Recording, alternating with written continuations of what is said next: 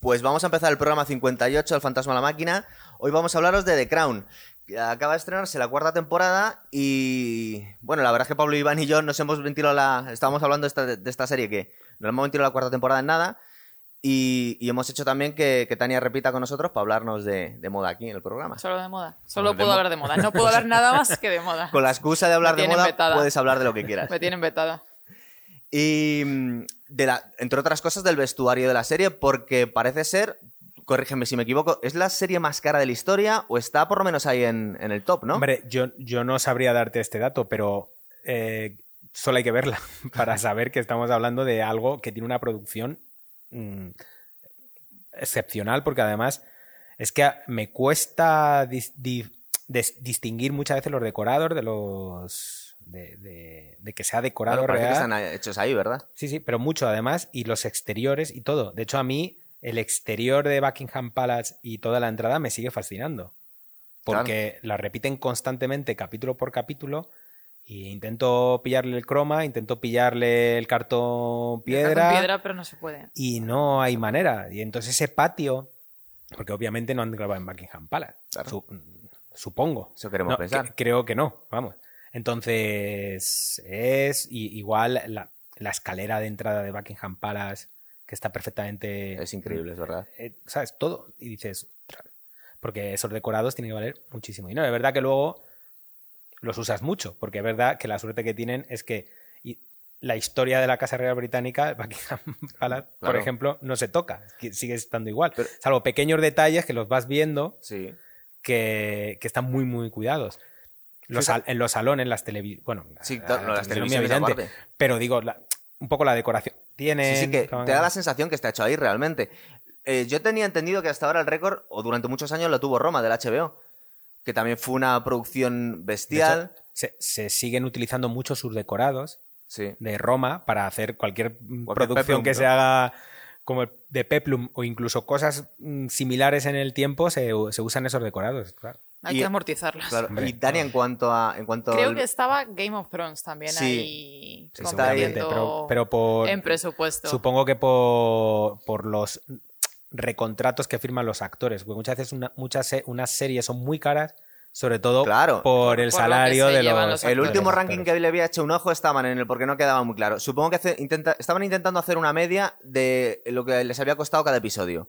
Y estaban hablando que el más caro parecía que era los de Juego de Tronos, que estaban en una media de unos 15 millones por, por capítulo. Y esta estaba en 14. Pero claro, por la otro primera lado. temporada. Sí, era la primera temporada que era como la más cara de todas. Eso es, pero es que eh, creo que estaba en el ranking eh, Friends. Y dices, en Friends, si es una sitcom, se iría en salario, supongo. Sí, un millón de dólares cobraba cada uno de ellos, llegaron a, en, su, en su día, estamos hablando de hace 20 años, eh, renegociaron, más de 20 años, y cobraban un millón de euros, de dólares por capítulo. O sea, Es una eh, barbaridad. es una barbaridad, son una seis. barbaridad. O sea, solo, solo los seis protagonistas se iban 6 millones de dólares por capítulo en una sitcom, Madre mía. de, de 20 minutos. Claro. Mm, o sea, eh, calcula por capítulo 6 millones. Si cada temporada tendría, ¿cuánto? 20 capítulos. Pues, ¿Tú recuerdas? No ¿Cuánto recuerdo los que eran, no lo Pero recuerdo. vete- Era muy pillado, cortito, pero- no, me has pillado totalmente. Pero vete echando cálculos de, del dinero que se va 20, solo porque las Pues. series son súper sencillas. Claro, sí, no tiene- decorados. y ya En cuanto a gastos de producción, no tiene nada que, nada que ver con estos. Luego, fijaros, eh, una de las curiosidades que tiene esta serie es que eh, de momento llevamos cuatro temporadas, creo que han aprobado una quinta. Va a haber seis. O sea, la- seis. La, idea es que haya seis temporadas. Eh, la quinta, verdad que hasta 2022 no la vamos a ver, por desgracia. Es verdad que se parece, porque, bueno, ahora lo hablaremos. El creador de la serie, Peter Morgan, es un bastante experto en. lleva muchísimos años tratando estos temas, ¿no? Sí. Y ya, ya nos acercamos a lo que, en lo que él, digamos, que dio el pelotazo, que fue cuando hizo The Queen. Ah, es del, del mismo creador. Sí, ahora, ahora yo aquí, eso, la que trilogía, la, la trilogía de Tony Blair, pero ahora luego hablamos de la trilogía de Tony Que Blair. le hace este. ¿Cómo se llama? El hombre Eh, este. Michael Sin, Michael Sin. que repite. Es que hizo tres películas, las ¿Sí? tres escritas por Peter Morgan. Hizo eh, The Deal, El Trato, ¿Sí? que era cómo eh, Tony Blair llega al- a, a ser el, el jefe de los laboristas, digamos. Después hizo The Queen, que repetía personajes y es es. sobre la muerte de Lady, de Lady Di Di. alrededor de la reina. Y luego hizo una película para HBO que se llama La Relación Especial, en la que es eh, hablan de la relación de Tony Blair con Bill Clinton sobre 2010. Pero es una mini película de esta No, que es una, a vídeo. es una- ¿sí se no, bueno, para HBO. Era una película para HBO. Lo que pasa es que en 2010 las plataformas no tienen el auge que tenían ahora y una película en HBO no, no llama tanto la Vale. atención. Pero bueno, ahí hacía Dennis Quaid de Bill Clinton, Ah, sí. sí, y, y Tony Blair, bueno, lo hacía también Michael Entonces es la que ellos llaman la trilogía de Tony Blair. Otra de las curiosidades que tiene esta serie es que nos cambian a los personajes en la tercera temporada, ¿verdad? Es como hacen un reshuffle de estos y como ahora nos han cambiado a todos los actores. A mí es lo que más me fascina de la ¿Sí? serie. Sí, yo no sé si es, eh, os pasó lo mismo. ¿A ti qué te pareció? ¿Te, te- te molestó, Tania? No me molestó porque tiene, tienes que evolucionar el personaje, no puedes envejecer tantísimo a... a- a, eh, ¿Cómo se llama? Eh, Fox, eh, Foy, la- Claire eh, Claire Foy. Foy. Claire Foy. Es una chica súper jovencita, no le puedes poner de repente 60 años. Tendrá más o menos la cuarta temporada 50, Sí. 60, sí, la es posible. reina. Es que lo que pasa... Si era a los 80, claro. mm, es imposible. O también nos puedes decir tú que estás metido en el mundo del Claro, cine, si es posible que es que eh, les salga más barato contratar a otro actor que el dineral en maquillaje que se iría a envejecerles todos los capítulos. Fíjate, a lo mejor lo y en quiero... tiempo, me imagino. tiempo, sí, pero- es un- Bueno, que lleva mucho tiempo, claro, caracterizar, eso sobre todo. Claro. Pero yo creo que va más por una idea que tenía Morgan de- del concepto en general, que era que yo- él tenía claro, y a lo mejor hay un cambio de reina en la quinta y sexta, ella él tenía claro el cambio de época. Pues realmente desde que termina la segunda, que empieza la tercera, pasa un año y medio, dos años nada más. ¿Sí? Y el cambio físico de actores otra persona. Es, otra persona. Eh, además, yo me vi las tres temporadas seguidas. Sí, yo también. La- pues nunca las había visto Yo anteriores. es que sí vi- lo vi según fue saliendo. De hecho, tuve que, que- que recordar Claro, un poquito pues- la primera temporada porque había cosas que se me, Pues, pues al que ver- se me olvidaban. Claro, normal. Pues, pues yo al verlo seguido fue todavía un impacto. El primer Claro. capítulo de la tercera temporada estás un poco como diciendo.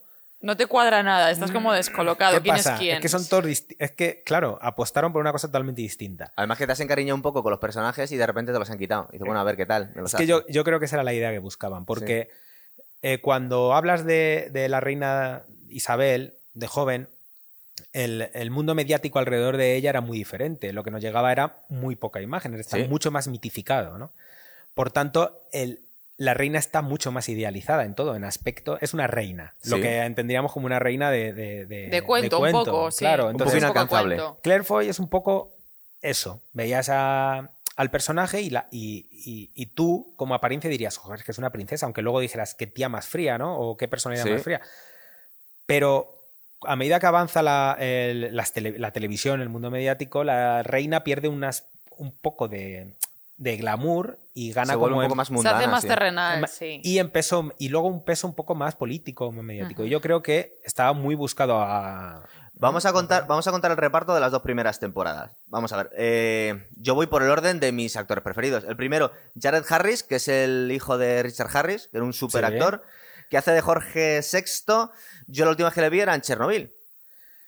Sí, en la, en sí. la super serie esta también. Sí, Jared Harris, pobre hombre, eh, por su padre, quiero decir, Sí. porque Richard Harris eh, era El primer Dumbledore, ¿no? De Harry Potter. primer además. Dumbledore, que murió el pobre. Pero bueno, Richard Harris eh, un día se fue de casa y volvió tres años después. Sí, sí, eh, son Sí. míticos los, los grandes pedos que se cogía Sí, él con, esto- con, Lores de Alavia, con, Con Peter O'Toole. con Peter O'Toole. Sí, Vamos, sí, que bueno, do- dos calaveras. Podéis ver en YouTube varios vídeos de ellos ya mayorcitos, bastante borrachos. Pero es verdad, o sea, él se fue de casa un día No me sabía yo de su mujer y volvió a los... Creo que fueron tres años. Te- Tenía Y muchos la amigos mujer de... tendría algo que decir al respecto. Yo creo que la Sí, mujer sí. se cansó de esperarle, pero, pero que regresó. Pero que, que aparte se hacía eh, grandes amigos, pero de, de borracheras, porque también contaban las historias. Hicimos el especial de Sean Connery y también se cogieron grandes pedos en medio del rodaje, además. Sí, de hecho, sí. decían que intentaban, contaban ellos dos en una entrevista, que cuando no estaban de acuerdo con, con cómo les habría apretado las tuercas el director, eh, se iban un rato a un bar y volvían borrachos para castigarle. Eso es. Y eh, a él le gustaba pelearse. De hecho, Sí. A él, él perdió parte de su nariz, de piel, no me acuerdo realmente con qué accidente, y le pusieron de, de su culo. Él siempre dice que, que, que besar la nariz era como besarle el culo. Bueno, Bueno, estamos hablando de su pasar. hijo. De su hijo. De Jared Harris, que está genial en, en Chernobyl, ¿verdad? Bueno, es que es otra serie magnífica y sobre todo eh, los, los actores. En, Sí. en Chernobyl me parece que Que tienen... son todos ingleses. Sí, haciendo de rusos. Sí, bueno, pero hay mejores actores que los británicos. no Tú sé. todavía no la has visto esa serie, ¿verdad? La tienes Yo la tengo a medias, la tengo a medias. No, no, no, no. Te la recomendamos desde aquí. Nada para el próximo, para el próximo programa. Eso es. Luego tenemos, a- como os hemos comentado, a Claire Foy como Isabel II. A, yo, a- para mí era un Que a ti desconocido. no te gusta nada, además. Yo es que luego lo voy a explicar porque, vamos a ver, em, yo me había quedado con, con la primera, eh, con, con The Queen de Helen Mirren. Ajá. Y me había dado la sensación que, mm, sobre todo los primeros capítulos, mm, la ponen un poco demasiado pava. Es que luego vamos a ver de, de lo que nos da la sensación desde nuestra concepción del personaje histórico y cómo nos lo representan en, el- en la serie. Porque habrá gente, ya estamos comentando tú y yo antes, que hay gente que se encabrona mucho. A mí, por ejemplo, Churchill, que es uno de mis personajes preferidos, mm, yo le veo muy de una sola dimensión aquí en la, en la, en la serie. Le veo demasiado gruñón y Churchill era más que un tío gruñón, por ejemplo, para mí. Pero bueno, Sí, claro. entonces, em, la primera temporada me, da, me daba la sensación al principio que estaba un poco enfadado porque digo, es que la ponen demasiado pava la reina. La reina parece ser que había trabajado como conductora de ambulancias, que había estado, eh, había ayudado en el esfuerzo de la Segunda Guerra Mundial. Y aquí la ponen como una chica de 26 años demasiado asustada y no sabemos hasta qué punto es real o no. A mí me da la sensación que la ponían demasiado pava los primeros episodios. Pero ahí quedará un poquito el, el mito. Hombre, no creo que fuese muy agradable que se muriese su padre Claro, cuando Claro, estaba tan de- un poquito de repente y decir, bueno, ahora con 26 años tengo que encargarme yo de, de la corona británica, ni más ni menos. ¿A ti qué te pareció en esta primera temporada? Yo creo que es- creo que la, que la idea es que The Crown es más una especie de relato en forma de, de- de cuento que un análisis documental, ¿no? Sobre Sí. la historia. Entonces, yo creo que está muy claro que estás intentando eh, mostrar cómo es la imagen que, se, que puede tener una chica que en ningún momento se espera que pueda ser reina de nada, que la crían y la educan, que no va a ser reina de nada, y encima en una familia problemática, con Sí. una hermana mucho más carismática y probablemente mucho, Mucho más, más. querida por, por, por todos, aunque en, en la serie se esfuerzan en poner que su padre la quería mucho, como, pero mm, yo creo que, que, que- Está bastante que- claro. que había mucho más cariño por... por ¿no? Pero por sí lo dejan entrever que como que mm, Margarita era más, iba a ser o, o sería mejor, Mejor reina. mejor reina que De hecho, Isabel. la actriz Vanessa Kirby es- es- lo, Vanessa lo está, Kirby. lo- lo está petando ahora mismo. Está en Fast and Furious, está en A todas mí las me películas. encanta, a mí me encanta. A mí me encanta también, me parece genial. De hecho, creo que están. Bueno, eso ya lo haremos el día que hablemos de los Oscars. Que se está ya hablando de la posible candidatura antes de que se estrene la película. Que ella es posible que esté nominada. Vanessa- Bueno, normalmente en la época de premios pasan estas cosas. Cuando hay actrices que empiezan a sonar ¿Sí? fuerte, pues probablemente le caiga una nominación, porque es verdad que, que Vanessa Kirby mm, suena para muchísimos papeles, está entrando primero en cine comercial, que es muy Sí. importante, se está haciendo sagas, has hecho su Misión Imposible, se ha hecho su... Fast and Furious, me parece. Fast and Furious, creo que es- va poco a poco ganando imagen, es decir, la carrera normalmente de esas estrellas van por ese camino. Haz cosas que te den mucha imagen, que la gente te reconozca Sí. y luego te haces tu peli Para ti. para, pa- para que te den, tu- para Para que te den tus premios, digamos. Vale, a ver, a ver si termino la alineación. Eh, luego estamos hablando de el que hace de Príncipe Philip, Matt Smith, que yo no lo conocía. ¿Lo- ¿Vosotros habéis visto antes a este chico? Matt Smith, es que yo no recuerdo Yo si sí lo lo había había visto, en sí. algo, pero es que no, No sé si recuerdo. una cara muy particular, Downton. Abbey o algo. Eh, de hecho, creo que tiene bastante filmografía. Así. Bien. Y luego Pero no tenemos. te sabría decir una en concreto ahora mismo. Yo, Tampoco pasa nada. Aquí nos mojamos y nos equivocamos una Matt. Smith, nada, por si Matt acaso. Smith me gusta mucho en The Crown. Sí, claro. Es donde lo hemos descubierto todos. Y luego está John Lithgow de, de Winston Churchill, que yo le recordaba que era el malo de la película de máximo riesgo de Stallone. entre otras cosas. Bueno, o, o- bueno, John Lithgow, John Lithgow ha hecho cabronazo. muchas cosas, entre ellas una película que yo vi mucho de adolescente, que era Bigfoot. Hostia, digo, no- me va a dar vergüenza decirlo, pero como lo has dicho tú, yo también me acordaba de esa Además, película. y si no recuerdo mal, John Lithgow también era el padre de la familia esta de esta sitcom que había de extraterrestres, Sí, de extraterrestres. que es estaba verdad. Joseph Gordon-Levitt, Es muy verdad. jovencito. Cierto, cierto, O cierto. sea que John Lithgow, Vamos cumpliendo años, porque es es de nuestra generación. siendo un pedazo de actor, también ha hecho sus cosas. Es verdad. Que a mí me gusta mucho, pero a mí me parece que le ponen demasiado gruñón a Churchill. Se podían haber, mm, para mi gusto, le podían haber dado un poquito, le podían haber hecho un poco más graciosete, porque tenía un gran sentido del humor y aquí solo le ponen todo el puto día de mala hostia. Pero sí tiene puntos. El punto de la bañera, por ejemplo, es súper bueno. Cierto, Cuando tiene cierto. la secretaria por el otro lado y te vas a enterar. Y empieza a desbordarse toda la bañera. ¿Es verdad? Sí que tiene puntos muy graciosos. Lo que pasa es que tú tienes a Churchill muy Claro, por encima Hombre, yo creo de- que están todos para siempre un poquito puntito parodios, para todos. Y yo creo que con intención, no es que se les haya escapado, sino que yo creo que con intención tienen un puntito por, por encima de, de lo, de intentar hacerlo muy real. Un pelín más estriónico. Siempre le buscan, pelito, sí, exagerarlo un poquito, carica- caricaturizarlos un poco. Un pelín, ¿Por qué? cierto. Porque luego eh, la serie eh, está siempre navegando entre, entre lo real, digamos, y luego la vida íntima de ellos. Claro. Y creo que apuestan por siempre caricaturizar, caricaturizarlos en, eh, para el espectador para que le sea mucho más fácil Que to- todo lo personal o lo íntimo te, llegue, te llene un poco más. Creo que es la. Mira, me está acordando en la escena que estabas comentando tú de la bañera. ¿No sale en la peli de, de Darkest Tower de Churchill también eh, la que hace Gary Oldman? Gary Oldman, sí. Que a mí esa peli, la verdad es que hicim- hicimos un programa, Jorge y yo. eh, estaba bastante cabreado eh, eh, Jorge. ¿Quién pero de los porque- dos? ¿Quién de los dos? No, no, yo no. Jorge, Yo- a Jorge, mí, a mí- Jorge a se mí me gustó relativamente. Lo que pasa es que le molestó porque no se le parecía. Digo, ya, pero es que no, sé, no hemos encontrado nunca a ningún actor que se le parezca físicamente. Pero físicamente. Físicamente. Es que eh, Gary Oldman, caracterizado como Churchill, eh, yo no sé las horas de maquillaje que tuvo que tener Hombre, este muchas, señor. amba- pero O bueno, sea, creo que el trabajo que hace Oldman A mí me- Es a muy mí me gusta bueno. mucho. No es el Sí. mejor, bueno, yo no sé si el mejor Churchill en el cine. Seguramente, seguramente. ¿No? Bueno, luego, luego hizo otra. Hizo otra, otro, es que no tenemos, hoy no tenemos becario y no le podemos preguntar que no lo investigue. Pero hicieron uno hace poco, eh, un hombre que se llama Brian Cox, me parece. Sí, Que hizo uno no lo he visto. y le ponían, para mi gusto, demasiado pelele. Básicamente era un pesado que iba siguiendo a los generales, eh, dándole la tabarra, para que no repitieran los errores que había cometido él en la Primera Guerra Mundial. Vale, y no, no, no, no, no, la- no lo he visto. pero tampoco te pierde gran cosa. Pero comparándolo, por ejemplo, aparte que yo soy muy fan de Churchill y he leído bastantes cosas de él, comparándolo también con esta película, pues como que es más entrañable Gary Oldman en The Darkest Tower, ¿nos parece? Que tiene un poquito más de... es su película, es una película para Churchill. claro, esto, es no verdad, su- también es verdad. esto no es su De, serie de tampoco. hecho, eh, el- yo creo que en la serie el personaje de Churchill, ¿Sí? aunque esté exagerado un poquito, al final siempre se le da un poco como un punto de. de- como que era. eh, fue como un poco el padrino ¿no? de la reina. Y, y yo no sé, tú a lo mejor sabes más, pero creo que realmente mm, nunca, nunca Churchill le tuvo. mm, No, de- tanto a ella ni lo que pasa es que la imagen de Churchill en, en el Reino Unido obvia- obviamente no se puede Machacar. Claro, Machacar es- mucho. Es el padre de la nación moderna, que de- decían... Y entonces es un poco como que decir que la reina Isabel es un poco lo que es Sí, gracias, gracias a... a Churchill, creo que es más políticamente correcto allí que, que porque realmente pasara, pero bueno. Es que ¿no? fijaros, ahora mismo no me acuerdo bien, pero entre. Eso sí no lo comenta en la serie. Entre que él, eh, ella se casó con alguien que tenía ciertas conexiones alemanas. Vamos a dejarlo ahí. Para ser diplomático. Por no decir nazis. nazis. Luego, toda la guerra que había tenido de Eduardo VIII y Jorge VI, porque le hicieron abdicar por el romance con Simpson, Ah. Wally Simpson, me parece que ya hablaremos Wally hoy. Simpson. Wally Simpson, lo he dicho bien.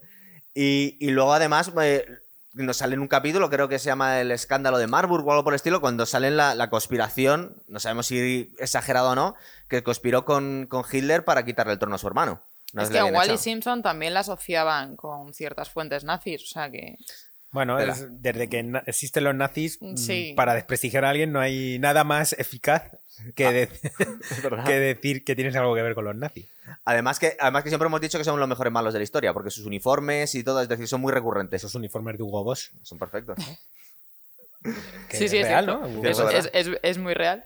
Y luego, por último, y ya terminamos con la alineación, eh, este hombre que no, hace un papel pequeñito, que se llama eh, Alex Jennings, como, como Carlos de Inglaterra. Sí. Como- Lo que pasa es que sale ya en la tercera temporada. Lo que pasa es que sí es cierto que, que le habíamos visto haciendo de... No, ah, perdón, perdón, le, le estoy confundiendo. El, el hombre que hace de... El actor que hace de Eduardo VIII en las dos primeras temporadas es el actor que hace de, del De príncipe Carlos. Carlos en The Queen, ¿verdad? Sí. No me acuerdo el nombre ahora. Eh, se llama Alex Jennings. Alex En Jennings. The Queen de Helen Mirren. De Helen Mirren, eso es. Y es un poco el único actor que repite, el de los dos. Eh, sí. Pero Sí, yo no sí, sabía pero, pero que yo, el creador bueno, era el mismo No de la sé serie. si, si entraba alguno, si ha hecho repetir alguno más, ¿eh? No lo sé. Podría ser. Es posible. Bueno, habría lo... Igual algún figurante por ahí. De hecho, a ver, todo el mundo está esperando que, que Michael Sin sea Tony Blair. Claro. eh, Todavía no hemos llegado. no hemos llegado. Michael Sin ya, está más mayor, no Está sabemos. mayor. Tendrá que caracterizar, pero todo el mundo eh, espera Está que en la siguiente ese- temporada la, apariencia, la aparición de Tony Blair sea Michael Sin. ¿sabes? Entonces, eh, la primera temporada, no- creo que empieza en el año 47. Todavía no ha muerto el, el- el rey Jorge VI. Nos están contando un poco eh, eh, cómo renuncia Philip a sus derechos para poder casarse con, con Isabel II. Con, Elizabeth o Lilibet, Ujú. que nos comentan en este momento. Y, y bueno, la verdad es que se supone que es la heredera, pero como os ha comentado Pablo, se supone también que van a pasar muchos años hasta que eh, herede el trono. Es decir, mm, empieza la primera, creo que la- el primer capítulo empieza en, la- en la- en- en el matrimonio y en la... en cómo están planeando el viaje de bodas. No Empieza con la enfermedad de, de su padre, primero. También, cierto, Claro. es verdad. Creo que es la primera escena, si no estoy mal. Sí, no, no, no recuerdo primeras. ahora cómo empezar, pero sí, vamos, yo siempre, yo lo que más recuerdo es eso, es como un rey Sí. mm, que es mm, enfermo, claro, y, y de repente el, el- el- el percal con el que se van a encontrar. Además, justo después de. Sí, están en medio de un viaje en África, me parece. No, Sí, en medio del viaje no. en África de- Muere. eh, es cuando Es muere, cuando pero no es por. África, es como el Commonwealth, estos que vamos Sí. el por viaje de la Austria- Commonwealth, eh. Australia, Nueva Zelanda, Cierto. es como un poquito más. Y les pillan vaya. uno de estos. Sí, viendo elefantes. Están viendo elefantes, elefantes. Elefantes y jirafas, sí, debería sí, ser casi un safari. Kenia, ¿no? Kenia era ¿no? Creo que lo empezaban en. Australia, creo que lo empezaban en Australia, pasaban a. Nueva Zelanda y luego sí que se acercaban a África. No sé si os llama la atención también la operación porque se desoperan en palacio. Y dices, es poco higiénico esto, le están a- operando a pulmón No. abierto. Creo que en aquella época el palacio sería probablemente más higiénico que cualquier Que hospital. cualquier hospital, de la estoy de acuerdo. Y mejor iluminado. Seguramente. Voy a ir soltando pequeños retazos de cada episodio. No lo vamos a destripar todo porque son muchos y el programa lo tenemos que terminar pues de aquí a mañana y que no se nos junte con el desayuno.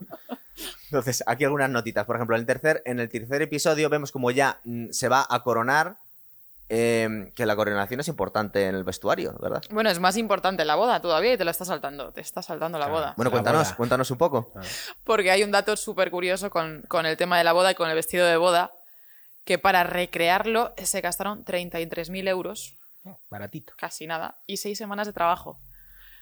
O sea, luego cuando hablábamos del tema del presupuesto Sí. y tal, es que solamente en vestuario, no sé si era eh, como 300 eh, atuendos diferentes que llevaba cada personaje de los importantes.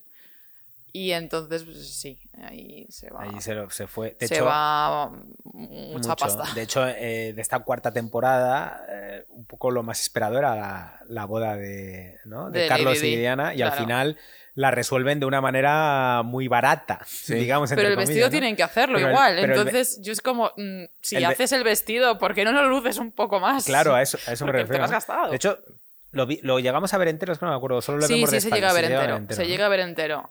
Pero, pero sí, a mí también me choca muchísimo decir, mm, dale más bombo, ¿no? Ya, lo que Pues pasa estábamos es que, que todos ro- ahí esperando. rodar esa boda debía ser complicadillo. Com- En las Complicado. producciones suele ser, bueno, dependerá lógicamente del, del tipo de película que quieres hacer, pero no suele comerse tanto el presupuesto, el vestuario, ¿no? O... Hombre, si haces época, Sí. mm, se va mucho dinero. Sí, ¿verdad? Pero ya no solo por tus personajes principales, es que todo lo que los rodea, todos los extras, figurantes y tal, llevan ropa que no es actual. Es decir, si tú ahora mismo ruedas, mm, yo qué sé, los, los herederos de Midas se llama, ¿cómo se llama? Los favoritos de Midas, ¿no? Que una, una serie de Netflix. Pues, a los extras le dice, vente con tu ropa. Muy sencillo. Ahora, si ruedas una serie como la, en la que, de la que vengo, que es Glow Darkness, que es siglo XI, eh, no, no- nadie puede venir con su eso. ropa, obviamente. Claro. Entonces, simplemente eso, y fíjate lo que puede aumentar de, de presupuesto. Estoy recordando que creo que comentaba Sean Connery que en la primera que- eh, de James Bond, que era relativamente barata, se gastaron un pastón en el vestuario de él porque el- era muy importante que fuera muy elegante. fuese muy bien vestido, imagino que eran trajes hechos a medida y todo está... Pero bueno, eso, Sí, sí. eso dentro de un presupuesto es lógico y no es tan caro, porque al final el presupuesto a los personajes principales mm, se gasta bastante dinero, porque además les tienes que cambiar de ropa en cada, casi en cada secuencia, en cada escena, en cada. Entonces, siempre se va a ir mucho dinero, pero en este caso, eh, además, reproducir, es, porque yo creo que durante, no sé si es tan exacto, pero yo creo que el departamento de arte y de vestuario se han tenido que ver millones de fotografías, de filmaciones antiguas, de tal, para reproducir, me imagino, la. La Hay ropa, cosas ¿no? que se encuentran en, en mercados vintage y, y cosas y cosas que se encuentran. Tú que hablabas de, de la coronación, el traje de la coronación, Sí. hay una réplica. eh, no recuerdo quién hizo la réplica eh, con cristales Swarovski, no sé cuántas historias. Y esa réplica fue la que utilizaron porque le servía a la, a la, A la a la actriz. actriz, a Claire Fox. Le tendrían que hacer algunos arreglos, ¿no? Para que le entrara. Mm, no lo sé, no tiene mal tipo la chica. Entonces, Hombre, era muy curioso el traje porque además eh, tenía como todo el detalle floral de la Commonwealth y toda esta Claro, historia. Entonces, eso sí se lo ahorraron porque, Claro, porque ya tenía- existía. Claro, a mí la duda ahí, me- me- porque el que hace la réplica, claro, hace la réplica con la talla de la reina Isabel o hace la réplica con Pero la talla... réplica con la talla de la actriz que sea. no, pero digo, que porque alguien a lo mejor hizo una réplica del vestido única exclusivamente Ujú. por hacer una réplica del vestido, no para porque se la ponga una actriz, ¿no? Claro. X talla Eso. medianamente En normal. cuanto a altura, estoy pensando que la reina Isabel, bueno, ahora muy mayor ya, claro, habrá Eh, perdido ha estatura. menguado, ha menguado. Pero no debía ser muy alta, ¿verdad?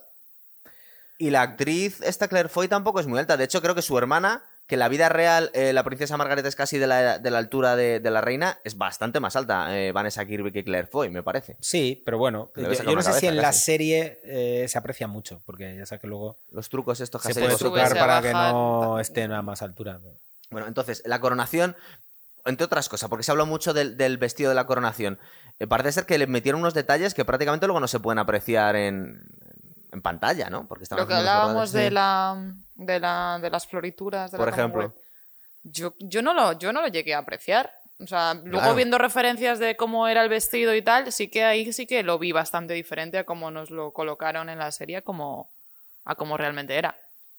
Pero bueno. Bueno, es que eso, si te dan dinero y, y tienes que hacer el vestido, lo haces. Aunque luego no es. hagas un plano porque, porque eso de, bueno, esto si no lo va a ver nadie, no lo pongo, es súper peligroso siempre en todo, Sí, porque ¿verdad? vas dejando, va dejando y al final no se parece en nada.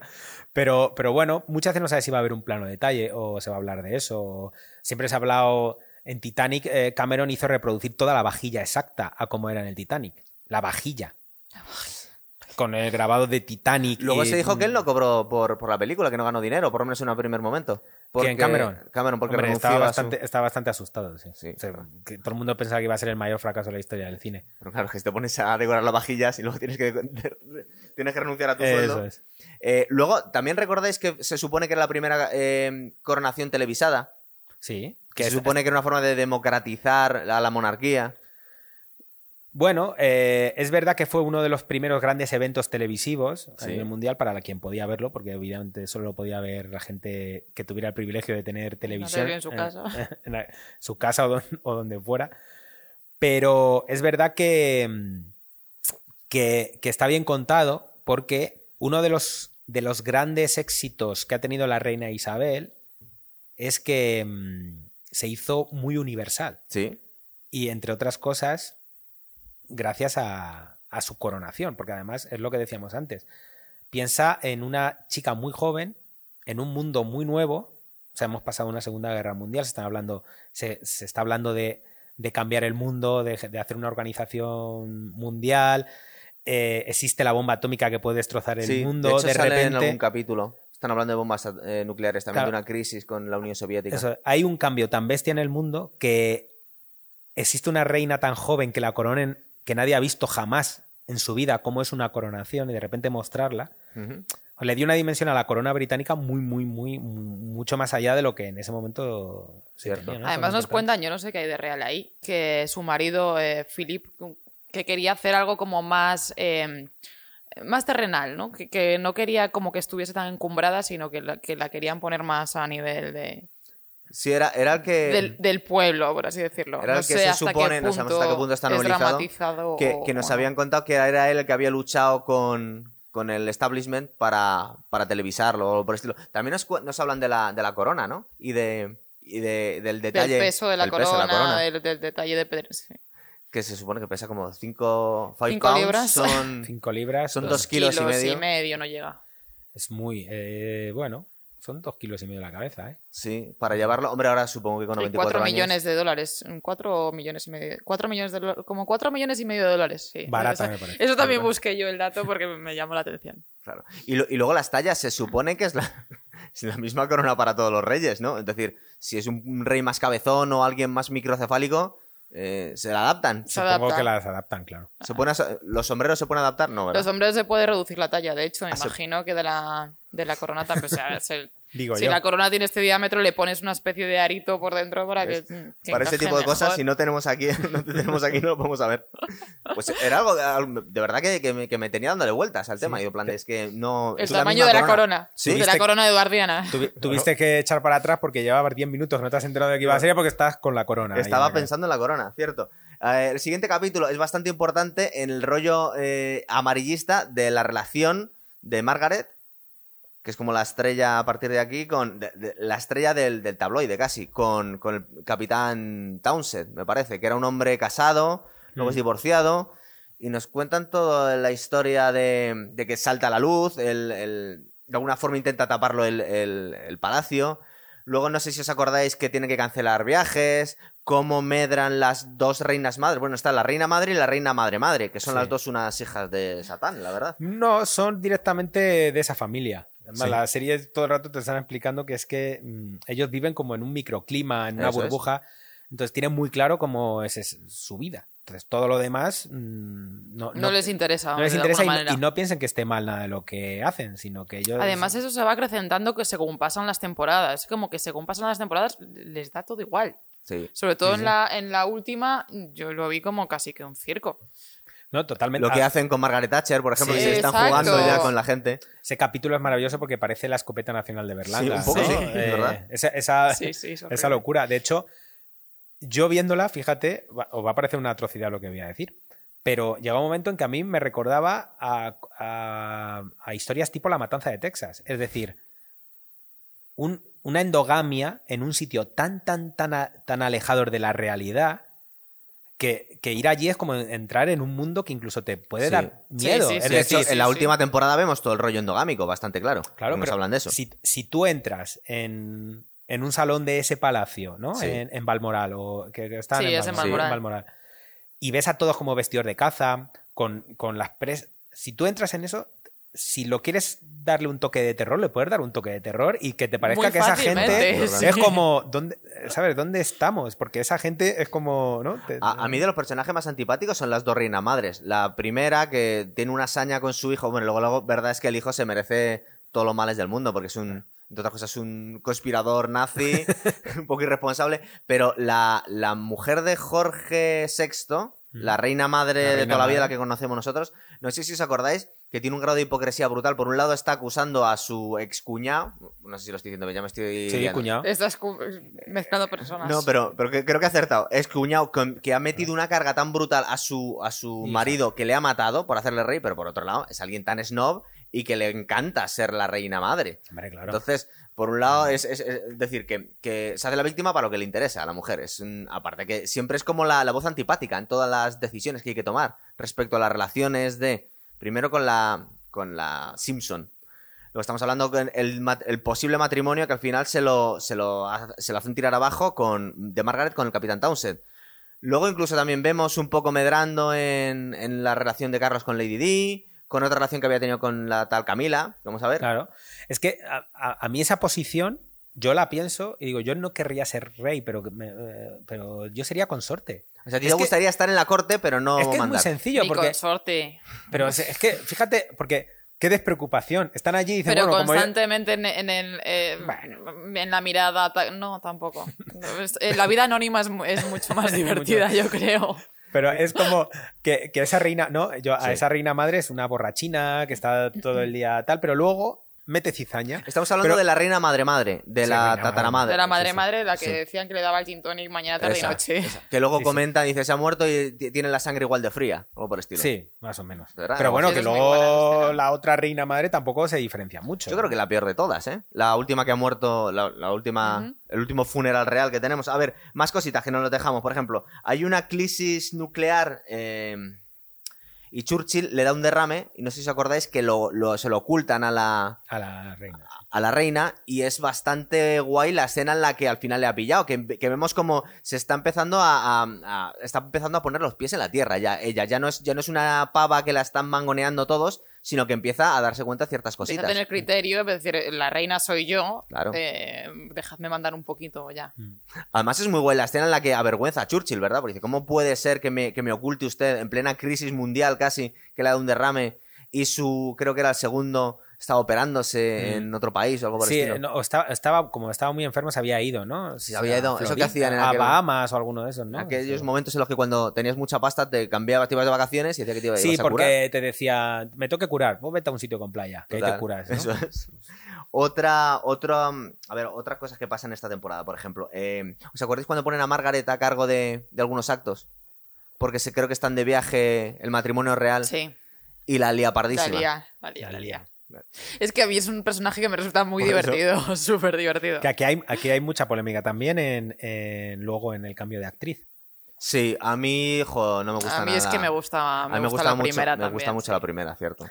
Y es la- que es una gamberra, es una vividora, es un... La- A mí es un personaje que me gusta mucho y que me parece que está muy bien interpretado. Es que ella es muy buena, Vanessa Sí. Kirby es muy buena, pero es que yo creo que el to- es como todo. Eh, yo creo que el, eh, Morgan tenía muy claro que iba que las dos primeras temporadas iban a ser gente que te iba a simpat- con los que ibas a simpatizar y luego iba a utilizar personajes Más antipáticos. Sí, pero porque so- es, es un poco como la imagen, es lo que decía al principio, es como la imagen de la realeza, cómo se ha ido deteriorando Se ha para... vuelto un poco más corrupta, ¿no? Es una imagen un poco más fea. Pero ya. para... Es siempre la misma, pero para el espectador, Sí. para el espectador a lo largo de los años se, se- ha desencantado un poco. O sea, ¿eh? nos estás diciendo que mm, como que la, la sociedad ha evolucionado y ya no los tiene tan no, mitificados. más que evolucionado es que tiene más posibilidad de conocerlos. Ujú. O sea, eh, antes un rey pues era muy difícil verlo y era contada. Ahora... muy distante. Sí, antes. había más mito alrededor de y ahora como que se han vuelto y más... de repente, era, como al ser más mundanos, Ujú. se vuelven un poco más, cari- más diversión para el pueblo, digamos, para la gente casi en el Reino Unido, eh, casi son peleles. De hecho, Pero lo- están bastante mejor considerados Salvo- que otras monarquías No, europeas. Entonces, pero- como el- yo, o desde fuera yo lo veo, como la monarquía más intocable, por así decirlo. Sí, pero pero porque no, han pero- tenido- no, no ha sido interrumpida en ningún momento. Claro. pero es de las que más se burlan, quiere Sí. decir. Claro. Es decir, la- la- a la reina la tiene mucho respeto, pero por debajo de la reina Sí, creo que no fiesta. hay... Pero creo que es un poco también todo este tema del humor negro británico, con- Sí, que, que ellos también se hoy. prestan al juego de... Es que, por ejemplo, hay una serie, no sé si la habéis visto, se llama eh, Los Windsor, ¿no? Que es Sí, una comedia no muy he parodia en la que no sale ni la reina ni su marido. Solo se les oye hablar por De ahí para abajo. Pero de ahí para abajo todo es burla. Es decir, de hecho, el personaje de Carlos, sobre Sí. todo que lo hemos visto mucho en la cuarta temporada, lo que se acentúa ahí es que es una persona de la que todo el mundo se burla. Alguien que se supone que va a ser rey Sí. Se siente constantemente ridiculizado. Y no es solo una sensación que él pueda sentir mm, porque tiene una apreciación. Sí, es que realmente... Es que va dando motivos, o sea, históricamente y realmente, aparte de su apariencia, pobrecito, Sí. que Claro, nunca se pegó las orejas. orejas. Claro, es que, entre otras cosas, Claro. Pero Ya, no, eso no- ya ¿no da os para parece entrañable el primer, el primer Carlos comparado con el segundo? Es decir, cuando va a hablar a Gales, es un chaval que, que- que todos le quieren, Pues incluso le quieren los nacionalistas eh, galeses. es, es a lo que voy. Bueno. Al principio todos los personajes te gustan. Sí. Es decir, las dos primeras temporadas son personajes con los que empatizas, con los que te parecen simpáticos, con los que simplemente les excusas en que, pobre niño rico, ¿no? Sí. Ha nacido donde ha nacido. No lo puedo elegir. Entonces no, no se dan muy cuenta de lo que pasa en la vida real, pero joder, es que fíjate, mm, es gente que intenta cambiar. Y luego hay un cambio radical, no solo de actores, sino de actitud y de todo. Y yo creo que, que es tan obvio que creo que está muy, Sí. muy buscado, ¿no? Coge una actriz como Elena Bonham Carter. En comparación. Con ¿no? Vanessa, que hombre, para empezar, no se parecen nada físicamente. Pero Claro, nada, pero- o sea, Pero que, que- ni pasa, se pasa de un ser, poner unas lentillas para cambiarle pasa de ser un ser luminoso Sí. ser un, un ser oscuro en el sentido de que es un ser ya que ha aceptado su, su que en Hacer todo su sino y, pues, quién mejor, ¿sabes? Entonces es tan evidente que el cambio de actriz tiene que ver con la idea que verdad. quiere que el espectador entienda todo el rato que, que es un personaje que ya se ha hundido, ¿sabes? Que intentó vivir su época de luz y cuando ella mejor estaba... mm, Se viene no, abajo. Es que se viene abajo Cierto. porque no hay manera. Fijaros, para no dejarme nada, justo la, la primera temporada termina con las tensiones ya en el matrimonio. Que vemos que él es bastante golfo, le manda de gira cinco meses, eh, y, y luego, justo a la vuelta, ya nos sustituyen a Churchill. Porque yo, que soy bastante friki de la historia y de la política, yo quería ver más cosas de Churchill. Y de enseguida nos meten a. Sobre de- todo. De Churchill, ¿cierto? Y al final nos meten ya a Anthony Eden, que aparte vemos como. eh, a- la verdad es que nos descubren, nos describen bastante bien a cada, a cada primer ministro y la relación que tenía con la reina, ¿verdad? Y como os ha comentado Pablo Iván, el primer Churchill nos lo están poniendo como un padre de la nación y como el padrino casi de la Sí. reina. A este Anthony Eden le ponen como alguien muy bastante ambicioso. De hecho, intenta ir por detrás. Y ya en el primer momento, creo que en el primer capítulo o en el segundo, va a todavía Jorge VI y le dice: A ver si puedes mover los hilos para que abdique tu amigo. Sí. Porque te hiciste amigo suyo durante la Segunda Guerra Mundial.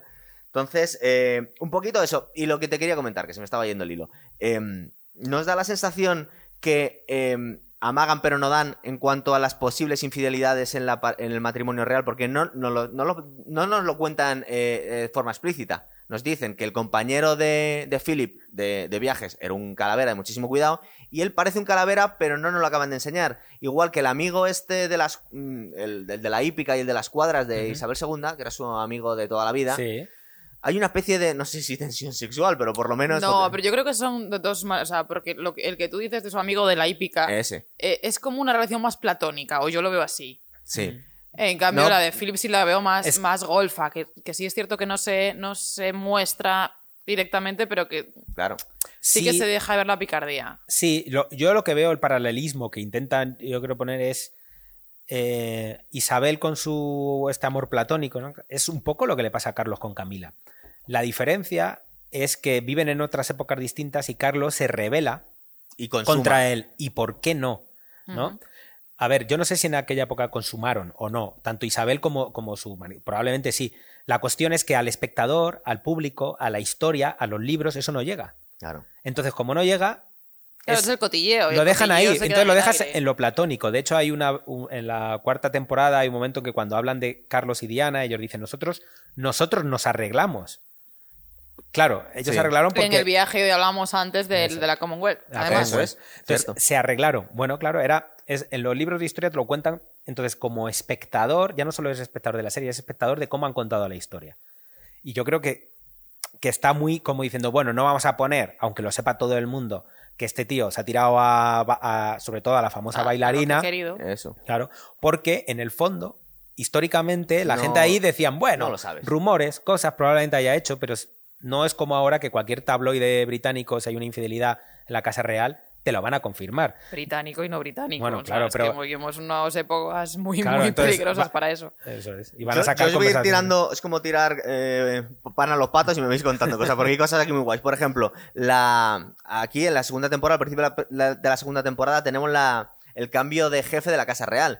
Porque no sé si recordáis que el hombre este del bigote El hombre de es, un- bigote. es un hombre bastante, bastante desagradable. Que luego sí es cierto que vemos que un hombre Pero tan no estirado. desagradable, no, es es muy serio, muy es muy recto, muy muy, profesional, Porque le- le salva el culo un par de veces luego a la Casa Real. Claro, pero además lo salva diciendo, las directrices son estas. Es que esto es muy sencillo. Hay unas normas, si tú las cumples, ya está. Si no las cumples, mal. Pero él es, ¿no? Además con, con esa flema británica, Sí, ¿no? sí, sí. Totalmente. No sé si recordáis esa tensión que tiene con, con el capitán Townsend, que al principio le lee la cartilla de cómo te puedes liar con alguien de la familia real. Dice, te estás confundiendo tú solo de servir tantos años con ellos. A nosotros nos ha pasado a todos, pero te tenías que haber aguantado las ganas. Y mola un montón esas escenas, esas tensiones, que al final creo que le, le manda al exilio casi, ¿verdad? No recuerdo dónde le manda, pero sí, le mandan lejos. Pero que es un poco lo mismo que hacen con, ¿no? con, con Diana luego más adelante, ¿no? Con Sí. el Militaret y con, vamos, un poco... Sí, porque Berge y Diana nos contaban luego que era una, una cama redonda casi lo que tenían, ¿no? Que estaban, manda- estaban intentando tapar todos los amantes que tenía ella. Bueno, no sé si lo intentaban tapar, porque realmente, por un lado, eh, había gran parte de la Casa Real que querían que ella... La querían hacer ver como, como un poco la mala. Claro, claro, siempre. Claro, había que echarla por la puerta de atrás. Y luego, desde un punto de vista de, de figuras emblemáticas para, para la moda, porque fue, por supuesto, Isabel II, ¿verdad? Que era, tiene un toque más sobrio a la hora de vestir. Luego le hacía la competencia Margaret. Pero es que nos dicen que Margaret, bueno, aparte que tenía otra planta, nos dicen que Margaret también era un poquito, de hecho fue icono de la moda en los 50 o los 60 y que incluso ella se diseñaba sus propios trajes, yo no sé ¿Ah, hasta sí? qué punto era cierto Claro. o no. Ahí ya... O metía mano eh, con el diseñador de turno que Se echó a la vida bohemia, ¿no? Porque se lió luego con un fotógrafo que se acabó casando con él. se lo podía permitir. Claro. Pues ya que no me ha tocado ser reina, que yo quería ser la reina, por lo menos me, lo voy, a, me Claro. voy a divertir muchísimo. Descubre, descubre lo que es la vida fuera de Claro. palacio y evidentemente lo quiere gozar. Y entonces de repente se queda en ese término medio en el que no puedes gozar todo lo que quieras, aunque tampoco vas a ser reina. Entonces, en cuanto a iconos de la moda, tenemos a Isabel II, a Margaret y luego, al final ya la cuarta temporada, tendremos que hablar de Lady Di, ¿verdad? Te estás adelantando mucho. Te un poco, estás un adelantando mucho. es, es en la segunda temporada lo de. Seguimos con- en la segunda temporada Con todavía. Kennedy, Sí, claro, el encuentro con aparece Jackie, con Jackie Kennedy, Jackie Jackie Kennedy, Kennedy. sí. Cierto, cierto. Todavía no, que pero- es muy divertido ese, ese episodio también. Quedan Sí. un par de cosas. Eh, a ver qué me estoy dejando aquí. Ah, bueno, el, el- la- el descubrimiento de los papeles de, de Eduardo VIII, que había. Que había. Aparte, también es otra. Vamos a hablar de otro icono de la moda, que era Simpson, ¿verdad? Wally Simpson. Ajá, Wally Simpson. Sí. Que también, que luego interpreta en la última temporada un papel muy pequeñito. Bueno, la última o la penúltima. eh, Geraldine Chaplin. Geraldine Geraldine Chaplin. Chaplin.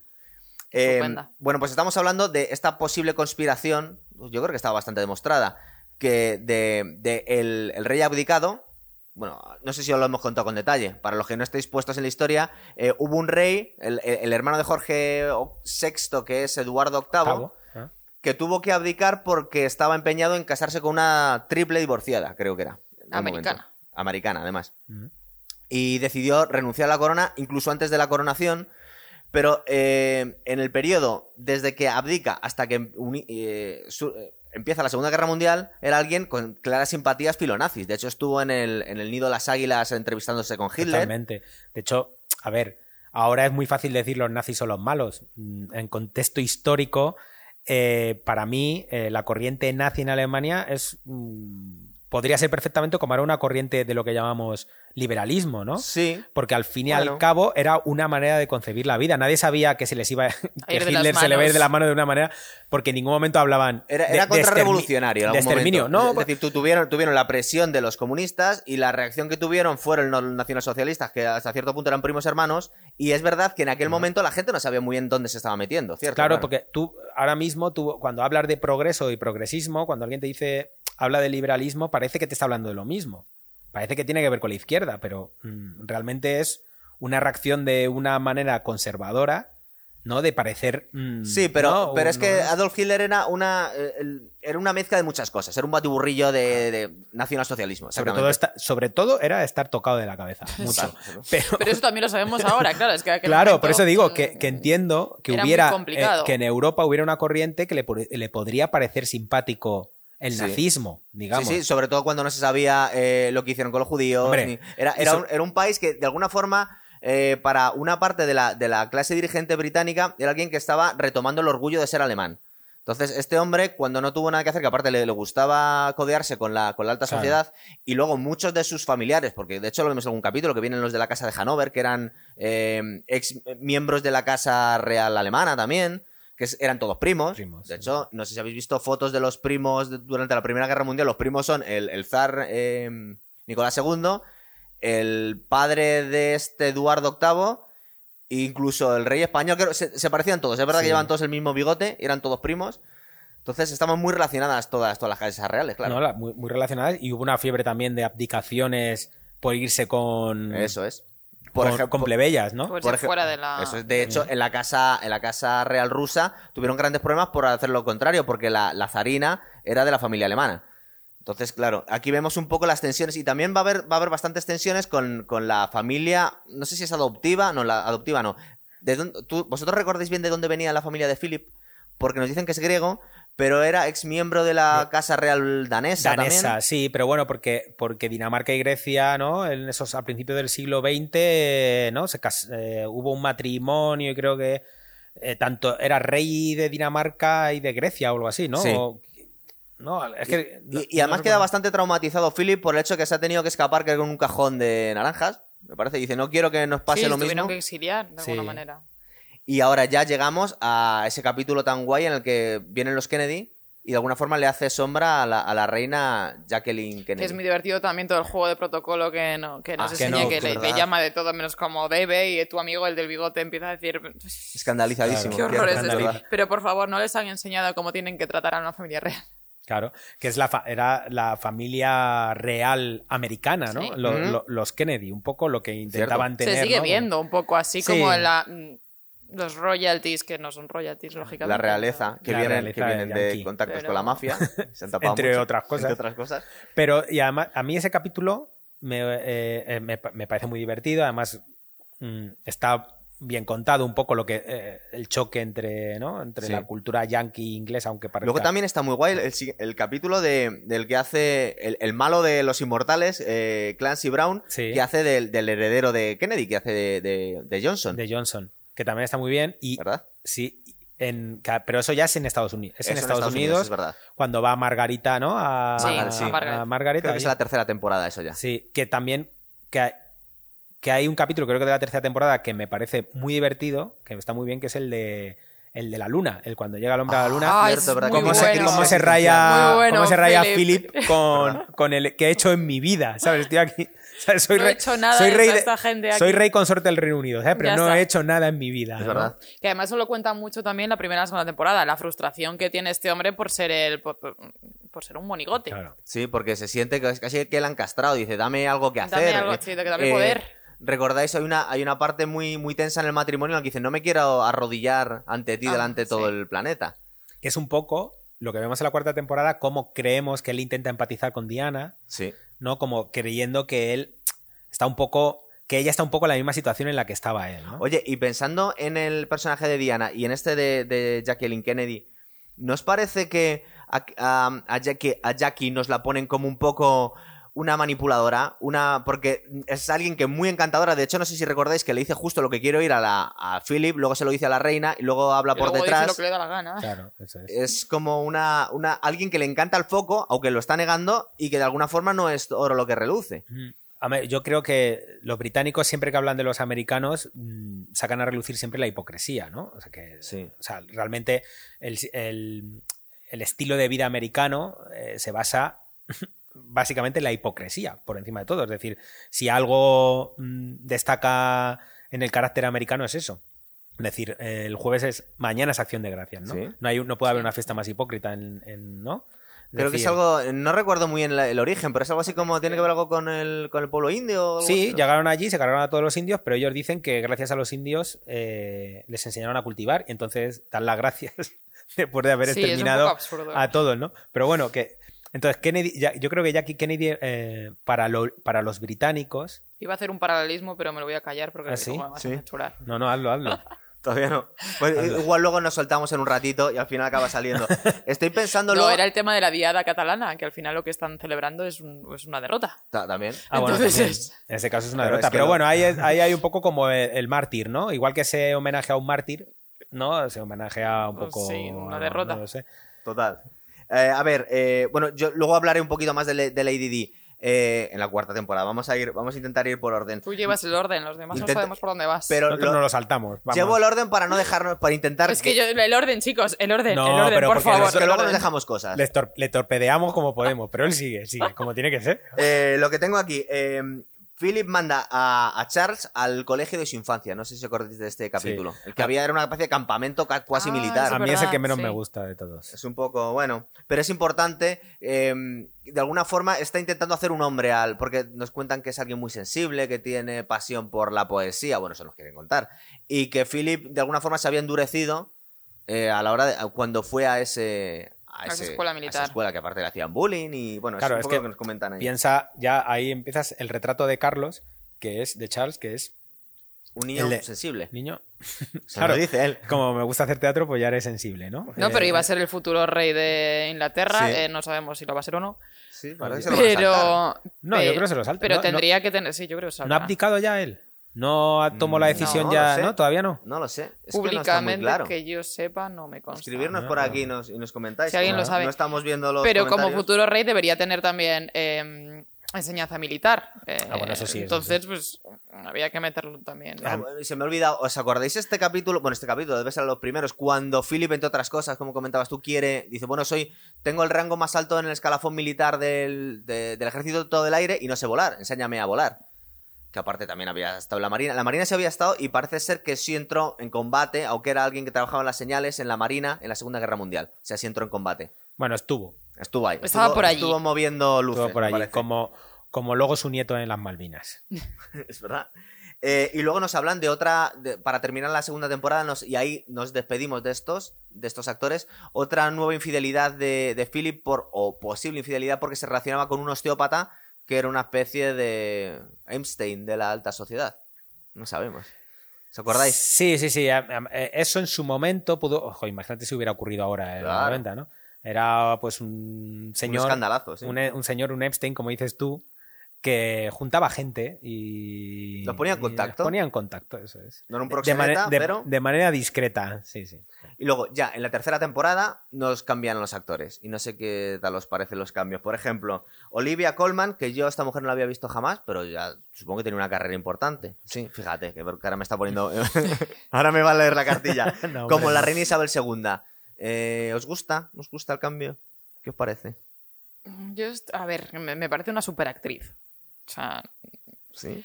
pero claro, es que venimos de, de- de este personaje, lo que hablabas antes. Nos quieren poner un poquito y está muy bien logrado, porque yo creo que yo creía que era la única y no, parece que nos ha pasado a todos, ¿no? Que eres como, bueno, me No, la no, es- como, pero no es mi favorita. Es que, es que yo creo que, es que está muy, muy, Muy muy, buscado de pensado. decir, porque al final todo el mundo llega a la misma conclusión. Entonces, quien crea estas cosas no es tonto.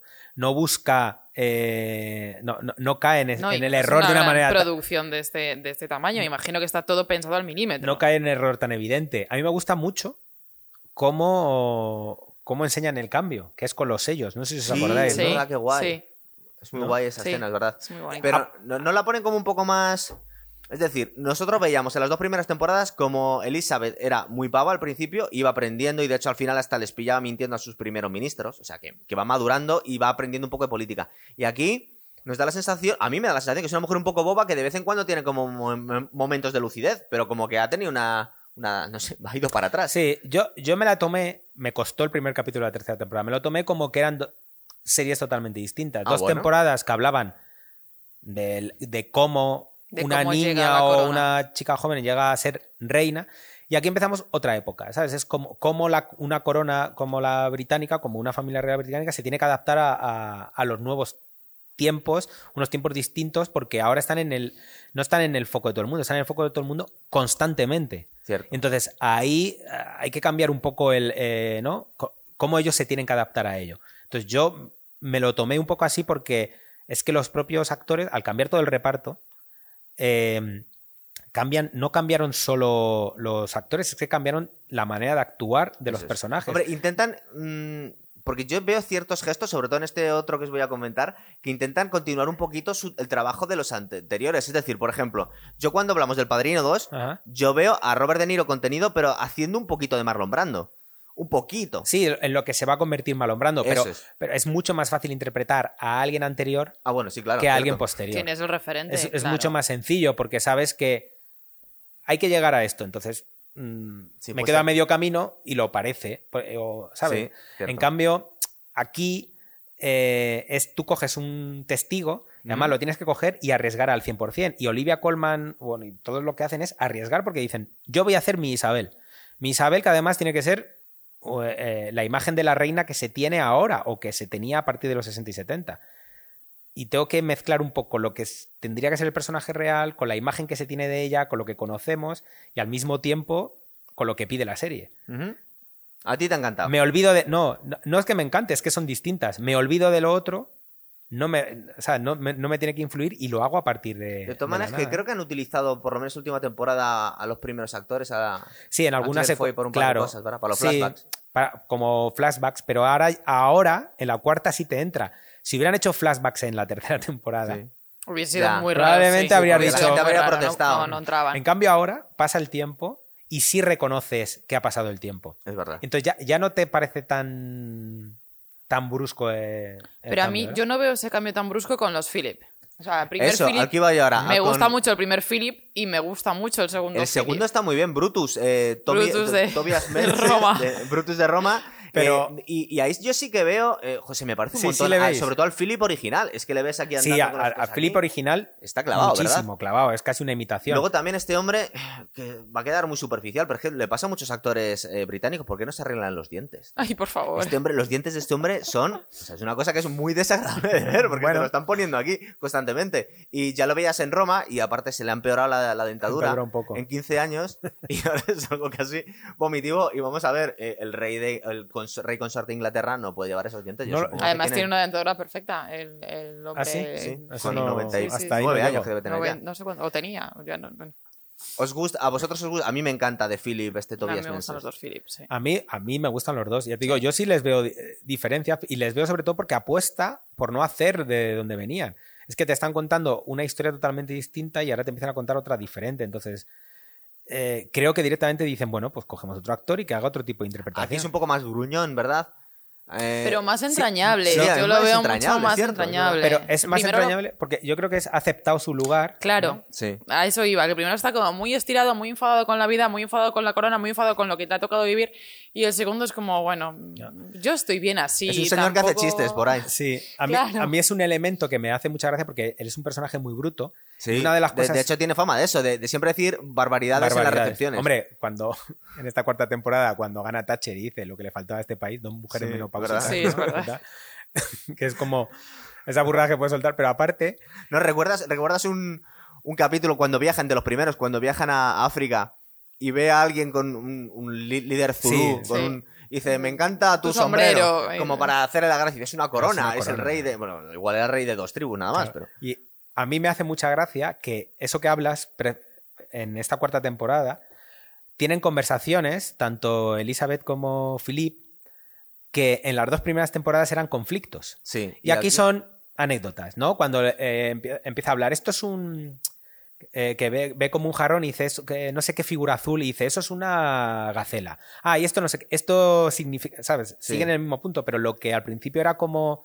Sí, que chocaban Algo más. que estamos Nos le están enseñando que al final es la evolución de un matrimonio. Eso es, claro, pero- entonces como al principio y luego dices, bueno, mira, Y- te tengo que aguantar, vamos a llevarnos Y bien. como ¿no? los dos, tal, se quedan... Porque en un momento dado no sé qué hablaban cuando Diana baila en el cumpleaños de Carlos Ah, sí, bueno, es que... hay y él le dice, tú que no, yo- tú no bailarías así para mí como en chiste y le dice la otra, bueno, tú ya tuviste tu, Tu propia baile". bailarina, que es como una cuchillada, pero, pero Sí. súper... Sí, pero ¿sabes? más, más Sí, sutil pero no- y, y- y el otro ni se molesta. y No, no, claro, es, ese cambio... a mí me Porque igual se lo suelta todos los jueves, eso no lo sabemos Claro. nosotros. Luego, a ver, más. ¿Le eh, sabemos si eso fue real? Porque a mí me chocó mucho ese, esa- ese capítulo de... Lo de que ella bailó... que ella se puso a bailar en mitad y de- Parece ser que sí, y luego el vídeo ese que grababa posteriormente, Sí, que yo ahí empaticé con Carlos.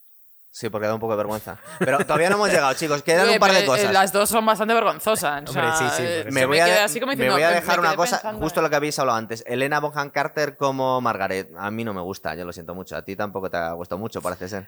A mí no me... Es que es muy gamberra también. Es como Sí. muy... Bueno, mira, me da igual, me cojo unas borracheras tremendas, monto unas fiestas tremendas, me lo paso pipa Se y lía ya con está. jovencitos, Mm. se los lleva de viaje a las mansiones por ahí. Claro. Sí, que- creo que es el, el personaje más, más Decadente. decadente y más odiado un poco por el espectador, y yo creo que por eso eh, Pero a mí no optaron me por disgusta. Elena o Bonham sea, Carter. sí, ¿eh? a mí no me disgusta. Por- porque No. yo creo que ella es totalmente consciente de que sabía que iba a pasar eso. Sí. Tiene, un matrimonio horroroso con el fotógrafo que le vemos ahora que se están matando constantemente. De hecho, se tiene una paliza delante del amante jovencito. O sea, que se, que se están liando a leches directamente. Sí, no sí, sé si sí. acordáis. Eh, ¿Y qué más tengo aquí apuntado? Por ejemplo, Geraldine Chaplin, que tiene un papel muy pequeñito de, Sim- de Miss Simpson, pero a mí me gusta mucho porque aquí tiene como un momento de dignidad. O sea, no- a mí me gusta bastante. eh, el- el uni- la única escena de toda la serie que me gusta a Wally Simpson es aquí, eh, hecha por, por, Por Geraldine. por Geraldine Chaplin. Porque las, las dos primeras temporadas son una auténtica bruja. La ponen con alguien malvado, miserable, calculador, que te da la sensación Pero que- muy bien vestida, muy bien peinada, como, como, sí. como dicen que era, Que era, eso Simpson. Sí.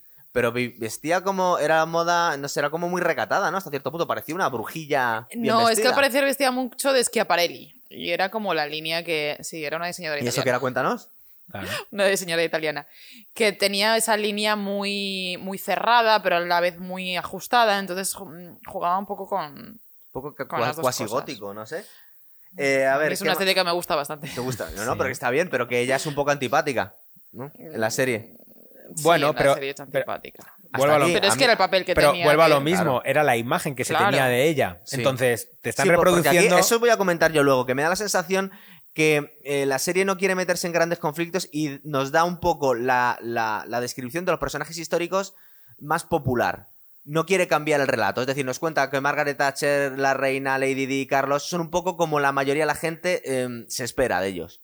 No nos intentan dar una versión Claro. alternativa o explicar mucho a los personajes. Es que es lo que os estaba diciendo, que creo que eso es lo que, con- lo que pretende. Entonces, eh, es la imagen que, se- que nos ha llegado, es la imagen que intentan ficcionar O sea, y que es un retratar. poquito agradar a todo el mundo. Más que agradar alguna es manera. agradar al, Al espectador, claro. al espectador, Sí, al como, espectador. Como, como espectador que ha sido durante décadas De no me cambies de- ahora el cuento. de esa familia. Es decir, no me vengas a comprar, sino directamente he cogido eh, lo que he leído en los libros de historia, lo que he leído en las noticias, lo que he visto, y lo estoy ficcionando.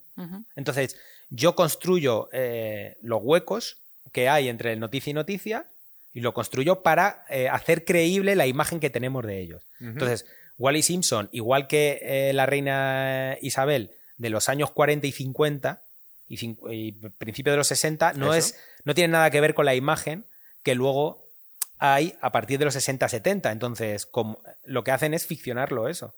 No, no intentar justificarlo. Por eso yo creo que el cambio de actores, por eso yo creo que el cambio de interpretación es directamente decir, es que no te voy a justificar por qué en aquella época se podía pensar esto de ella y ahora otra Sí. cosa. No, es que me lo voy a inventar para justificar. Entonces, ¿para qué? Directamente cuento lo que es. Otro actor muy guay que nos meten aquí a Charles Dance, que es Tywin Lannister de Juego de Tronos, Sí. y nos ponen aquí de Lord Mountbatten. Y la verdad es que le dan otra dimensión, porque es verdad que el primer, el primer Mountbatten Mm. molaba bastante, pero era una figura pequeñita, era el, el- digamos que el, el aristócrata que había apadrinado a Philip, que Sí. quería que meter eh, su nombre como...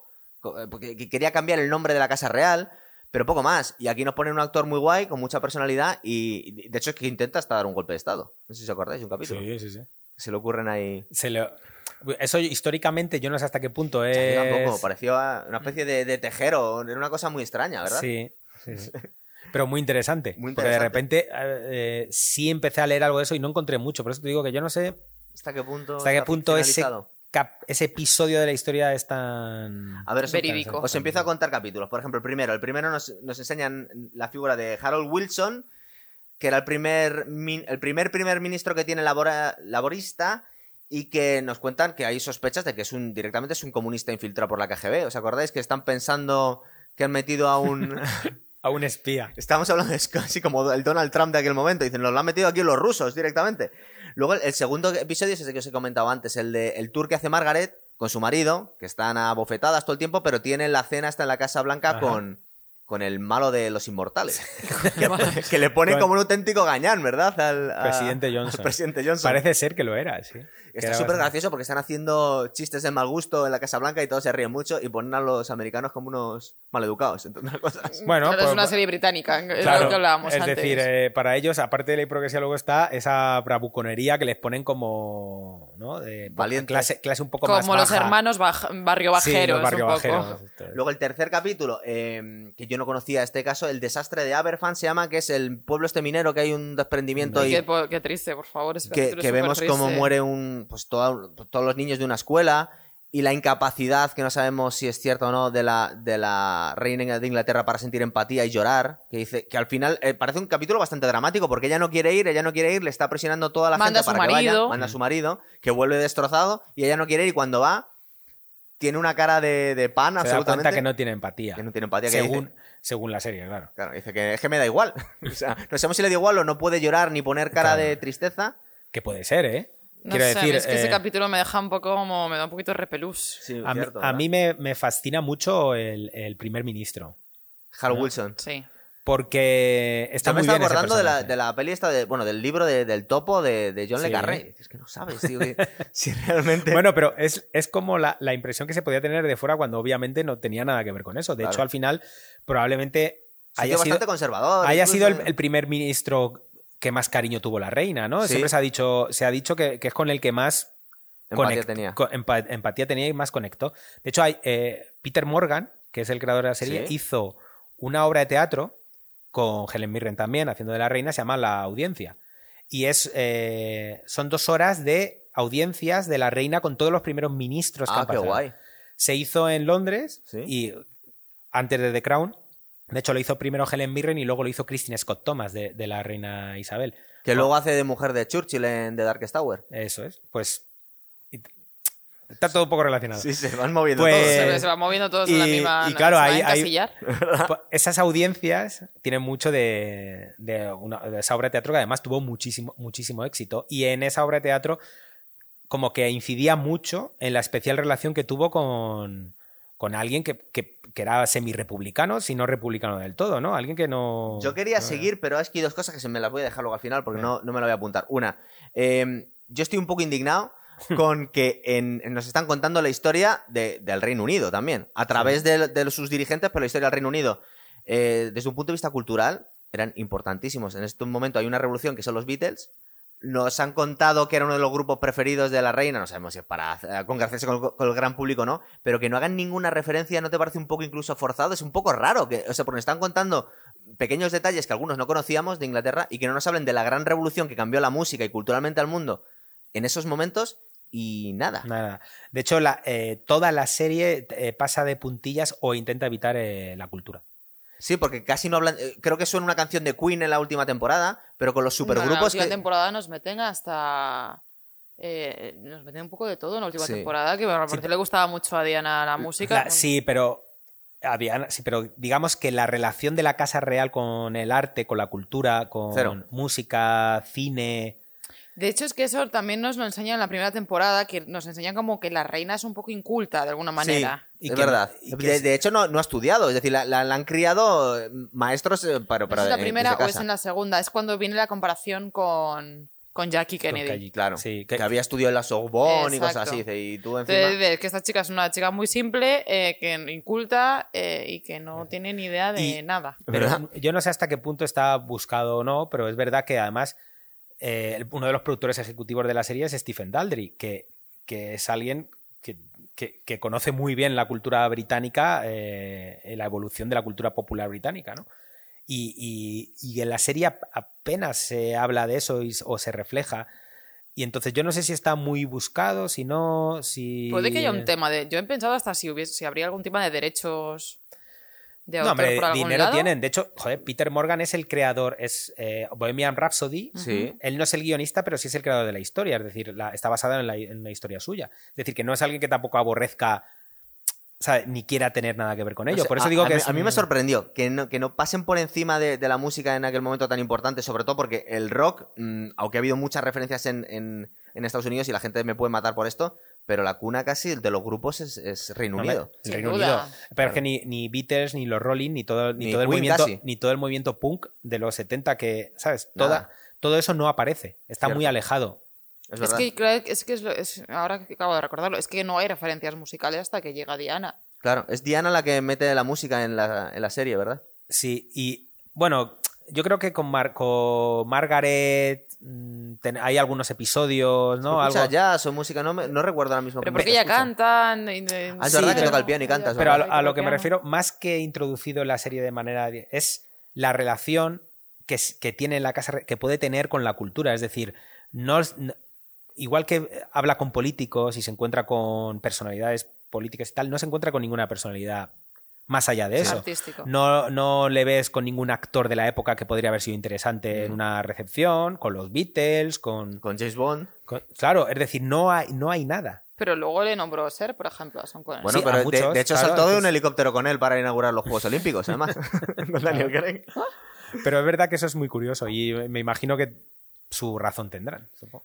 A ver, eh, nos presentan el cuarto episodio de la tercera, para no liarme, a la madre de Philip, que es una monja loca que vive en. Grecia, ¿os acordáis? Y cómo la intentan tapar porque están intentando rodar un documental que les sale el tiro por la culata.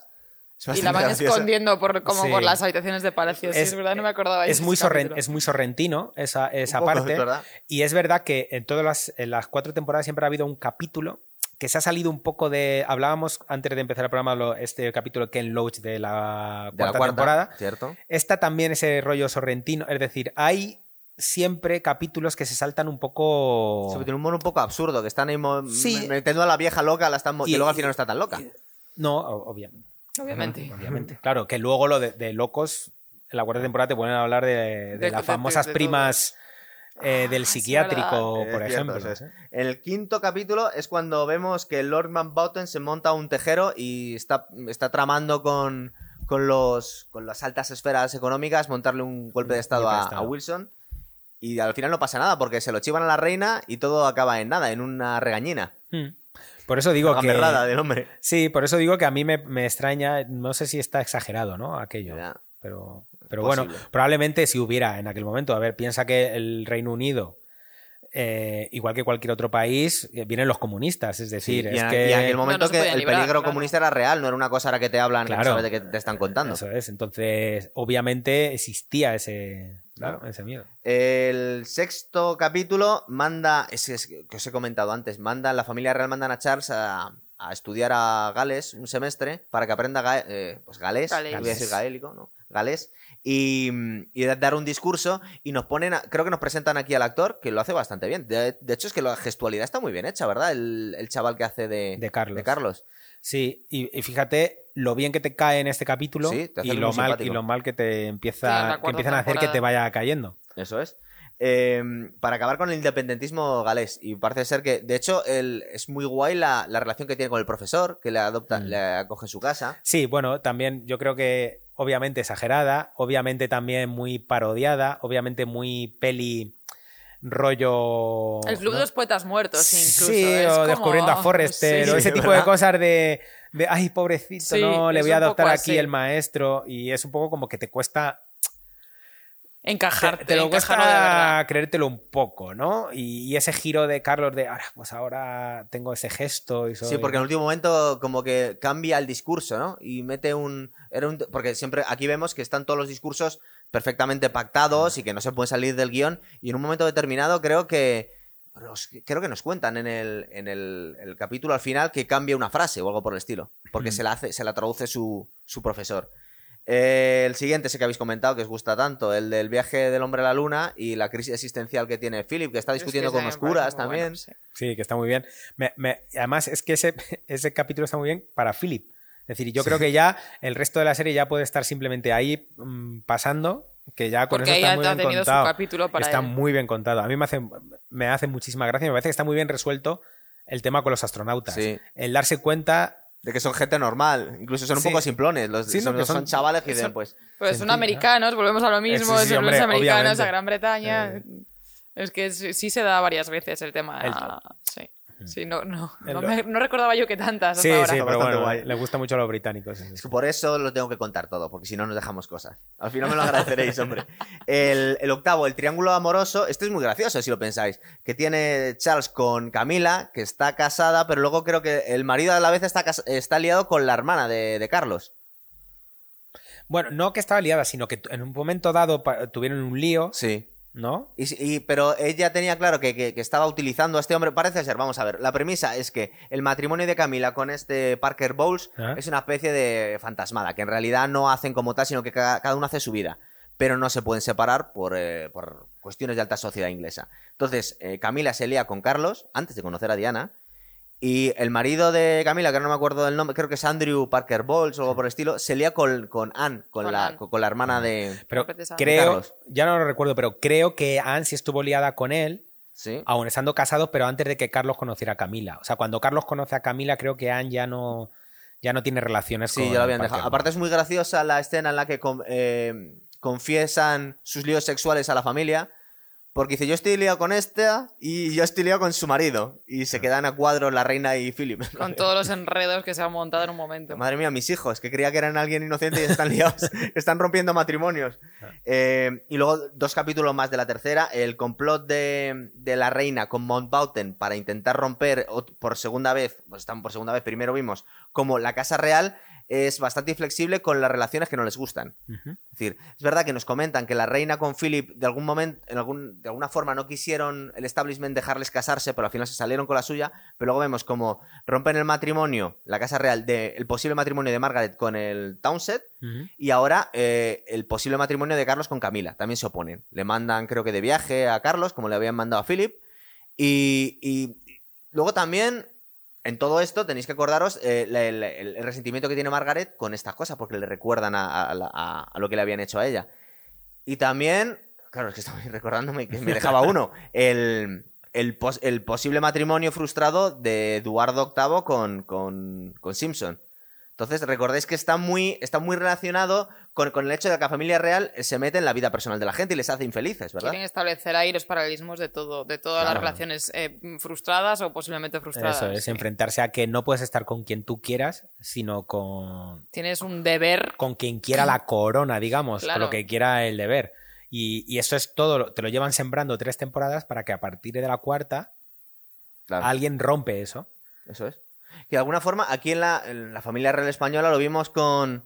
Que le, re- parece ser que le rompieron dos posibles matrimonios al rey. Y se iba a casar con Sartorius, luego se iba a casar con Eva Sanum. Y al final se casó con una mujer que era divorciada y que tampoco era eh, la, la preferida de la casa real. Pero en algún momento dijeron, bueno, vale, quédate con una de ellas. Sí, sí, en algún momento tenía. Bueno, y, y porque miraban de reojo lo que pasaba en otros sitios y sabían que. Que había cosas que- peores, que- yo creo. no, ¿no? no solo cosas peores, sino que podía devenir en algo Similar. similar. Es decir, eh, al final ya no- esas cosas no se pueden controlar. En aquel en, en otras épocas, muchas cosas se pueden Si esconder. el matrimonio. Te, te- te escogían con quién te ibas a casar. Y ya Claro, luego vemos el- en nuevos tiempos como al final es imposible. Ya no solo te escogían, sino que te adaptabas. Y ya no solo te adaptabas, sino que podías tener una doble vida sin que eso se notara. Hoy día Hoy eso es una día cosa es- que es, es prácticamente imposible. imposible, Y por sí. tanto, hay un momento en que tienes que llegar a un equilibrio. Y ahora que saquéis este tema, eh, ¿creéis que sería factible y posible hacer un The Crown a la española? Porque yo lo, lo- lo comentaba así con más gente y era como... eh, vale, los británicos tienen muchos escándalos, tienen muchas anécdotas, tienen muchas historias que contar. Pero es que la monarquía española no se queda atrás. Seguramente no. Sobre todo si, sobre todo si cuentas toda la. Desde, desde el siglo XX. Claro. Claro. Es decir, bueno, Claro, puedes ir claro, atrás, claro. siempre No, contrarias cosas. Si te pones No, a hablar pero- de Fernando pero quiero VII, decir te montas una fiesta. Cosas muy relacionadas. Sí. Quiero Sí. decir, desde, desde el abuelo del rey, Desde- exacto, desde ahí. desde el propio abuelo del rey, tanto el que abdica, que se va, como el mudo. O sea, es que ahí puedes tener una Sí, me estoy mirando también, de si quieres. refilón a ver si nos, eh, nos apagan el canal, pero de momento, si nos mantenemos, mantenemos pero- un poco prudente, Eh, podemos seguir no, hablando. lo hablo con todo el respeto, No, pero... no, yo, yo lo he pensado muchas Pero veces. en, en tema de historia, en tema de, Pero, de, de- de cotilleo, si Pero, quieres, porque cierto. nos mete mucho cotilleo en The Crown. Si sabes hacerlo bien, tú Puedes hacerlo puedes muy hacer una bien, serie muy bien. porque, bien. porque Eh, tiene- Apúntalo tú por ahí por No, tus pero círculos. es que, es, que Bueno. aquí, es que aquí- yo hice hace. Iba a ser el nuevo Mel Gibson. o sea, ¿eh? yo hice hace 10 años. 10 años hice El Rey, una TV movie de. Eso te iba a Ah, decir, eso, es que hijo, se hicieron cositas. Yo hice el- yo hice ah, tú estabas el- ahí. el- El yo actor hice que el rey- principal, ¿quién era? Pues Corbet podía No, ser, no, es que la de No, Puscorbé, es que la de Leticia y Felipe, que es. Ah, es otra. No, yo hice Alfonso el Príncipe Maldito, que era. ¿Y quién era el protagonista? La vida de Alfonso de Borbón. para ponerle un poco cara. Pues mira, en, en Alfonso el príncipe, el príncipe maldito, el que hacía de Juan Carlos era Fernando Gil. Fernando Gil volvió, luego hicimos el rey y volvió a hacer Fernando Gil del rey.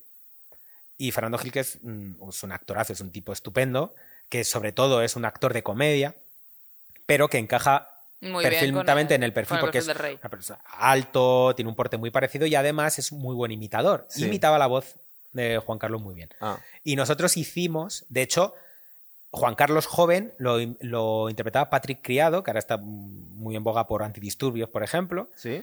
Y, y claro, yo, nosotros rodamos en los sitios donde habían vivido ellos, en Estoril, en la casa donde habían estado viviendo exiliados.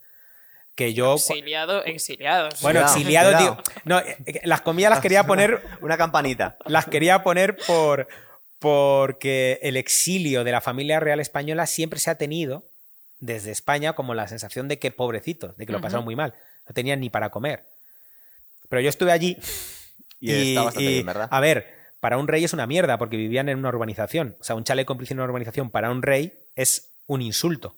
De hecho, lo hemos comentado alguna vez que da la sensación que es, es de pobres eh, dormir juntos un matrimonio. Sí, claro, porque De tienen, plebeyos, ¿verdad? tienen muchas habitaciones. Claro, estar juntos, juntos ahí me estás metiendo además, calor. No es higiénico. Ah, Es no es decir, higiénico, no es cómodo, interrumpe el sueño. Eso es. mm, eh, interrumpe la vida que quiere hacer cada uno luego por ahí. ¿no? Bueno, eso por un lado, pero básicamente un, un elemento que diferenciaba a un rico de un pobre era la capacidad de poder hacer eso. Claro. Entonces- bueno, yo, yo, voy a, yo voy a intentar ser más o menos diplomático. Yo creo que sería más complicado hacerlo en España que en Reino Unido porque el, el- digamos que la, la Casa Real viene a unificar un país que está un poco más cogido por los pelos en España que igual a... por- es posible que les dé un poco más de miedo. A día de hoy. A día de hoy me da la sensación que, por ejemplo, para la familia británica no, ten- no tienen tan, no se tensan tanto No cuando tan van a contar su historia que aquí, que es posible que Pero eh, lo que está hablaba- más contestada. ¿Te acuerdas cuando os decía al principio que creo que los británicos se burlan mucho de su familia Igual real? bueno. Les tienen un poco como eh, peleles, salvo la reina, porque allí, ah, pese a lo importante que puede ser la familia real, se, se llevan burlando de ellos muchísimo Pero tiempo y nunca haciendo les han echado. cosas. Pero como desde el respeto. Sí, por lo menos. Sí, pero con es burla. Sí, Es sí, una sí. comedia- No, claro, es que es sano es- realmente. es que aquí- ciertas exacto. cosas. Pero es que sana. aquí ni serio. Es decir, aquí el tema no se puede tocar ni de manera seria. Y cuando se toca de manera seria, como lo hice yo en su momento, eh, participé en. Al final era. O cuentas el relato. Oficial, además, entre comillas. oficial. Y aún así tampoco le va a gustar. Y al final, pero serio, es Sí. decir, dándole un empaque. Sí, casi de un seriedad, reportaje. O si no, no hay, no tiene mucha salida. De hecho, cuando se hizo eh, Felipe y Leticia, que fue una TV movie con- en donde salía Juanjo Era de Corbet, Puscorbé, a mí sí, hombre, y Ama- Puscorbé, Amaya Salamanca hacía de, de Leticia, Sí. Fernando Gil hacía del príncipe Felipe, que luego hizo del rey. ¿no? O sea, mm, eso Era incómodo, ¿no? Eh, era incómodo porque la gente no, aquí en España no, eh, la gente no se siente cómoda para reírse. Desmitificando ciertas No, cosas. para posicionarse No, incluso. simplemente pa- para reírse. Para, para que, que el tema parezca un poco soft, ¿no? Sí. Como, bueno, ligero. No, Así no más- puede ser ligero. Aquí lo- todo lo que cuente tiene que tener un. Bueno, un voy a dar la cuarta temporada, que yo me tenso también, y luego seguimos con lo mismo. Tienes mucho miedo que te cierren el chiringuito. Una cosa así. Eh, vamos a intentar. Aquí no os voy a decir capítulo por capítulo, porque no lo vamos a destripar demasiado. Es decir, es que se estrenó hace dos semanas. Ya la estamos aquí estrenando nosotros en el, Sí. en el Fantasma, pero llevamos solo dos temporadas. A ver, nos cuentan, básicamente. Llevamos cuatro temporadas. Temporadas. De Claro. la- La- pero la- pero solo dos semanas de que se estrenaron, ni dos semanas. Espera, eh, diez días. Hemos esperado nada. Diez días, diez días. Eh, eh, las dos figuras principales son eh, Margaret Thatcher y Le- Lady Di. Son como el reclamo de los pósters, casi, ¿verdad? ¿Y qué os parece, para empezar así, la, la descripción que nos hacen de ellos? ¿Os gusta? ¿Nos gusta? A mí me encanta Gillian Anderson como Sí. Margaret Thatcher. Y A mí Emma Corrin como, como Lady Di. Como Lady- parece ser que Diana. está bastante aproximada. Es una Sí. imitación bastante Hombre, buena. eh, hay, eh, hay momentos de los capítulos que lo ves y dices, ostras. Sí. Sí. Porque realmente tú ves a esa actriz, tiene un parecido físico, pero no es tan evidente como en la serie. Está Porque va morena, ¿verdad? Lleva el pelo es más muy oscuro. bien caracterizada. Sí, pero el, el corte de pelo, yo creo que el maquillaje ayuda un poco. No sé qué le hacen. Aparte de ella, que muchas veces es un pelín exagerado, e- esa caída de. Sí, de es un poco que tiene. como quiéreme, de- por favor, quiéreme, soy que buena. lo hacía mucho Diana, que es Sí, verdad que es eso que lo hacía mucho Diana. Lo hacía. Pasa Diana tenía un poco, pelín más de cuello, creo yo, tenía un poco más de No cuello tenía, cisne. no tenía esa cara tan, tan, tan dulce. Esta tenía está, una, está era más un poquito redondita y un marcada, cuello sí. más corto, ¿no? Diana era un poco como más... Y, y Gillian Anderson, Sí, sí. que para los... mm, un poco, Gillian- bueno, hay que contar Scully, de Expediente X. Pero que aparte es eh, la actual pareja de Peter Morgan, del creador de la serie. Ah, metido a su chica. ¿eh? ya Llevan- sabíamos el cotilleo. Llevan Ah. cuatro años juntos y es una relación muy curiosa porque no viven juntos. Y Ah, lo tienen duermen en camas separadas también. En, en- muchas veces en continentes separados. Ah. Y es porque Gillian Anderson creo que tiene tres, cuatro hijos de dos matrimonios anteriores y, ellos, y ella tiene muy claro, y él parece ser también, de que su, la única manera de mantener relaciones... mm, Esa es una idea que Cada por, uno en por su ahí casa. hemos escuchado en algún momento sobre, todo con- más. sobre todo ella para sus hijos. Sí, Son mis hijos y les crío yo y no quiero... Bueno, eso sus cosas, pero... Pues es- eso se repite, no sé si habéis visto eh, Sex Education, Sí. Que también lo hace un poco la misma Gillian La Anderson, misma, no recuerdo el es. personaje que interpreta, bueno, interpreta el, el- Hace a la ma- madre, de- es la de- madre del protagonista, del protagonista, pero también tiene un poquito de esta historia Sí, que, sí, bueno, claro, sería de- con el fontanero, pero tú en tu casa y yo en la mía y que es. nadie se entere. Está muy... Pues Gillian Anderson Que es... es un papelón, a mí me encanta es- en, es que en es- esa es que es serie. me- una me actriz parece- estupenda. Me parece y, yo, increíble. y yo creo que hace una Thatcher un pelín exagerada, Sí, pero un pelín, está ahí. Pero yo creo que el, eh, vuelvo a lo mismo. Es decir, yo creo que es lo que quiere Peter Morgan, que es el realmente creador.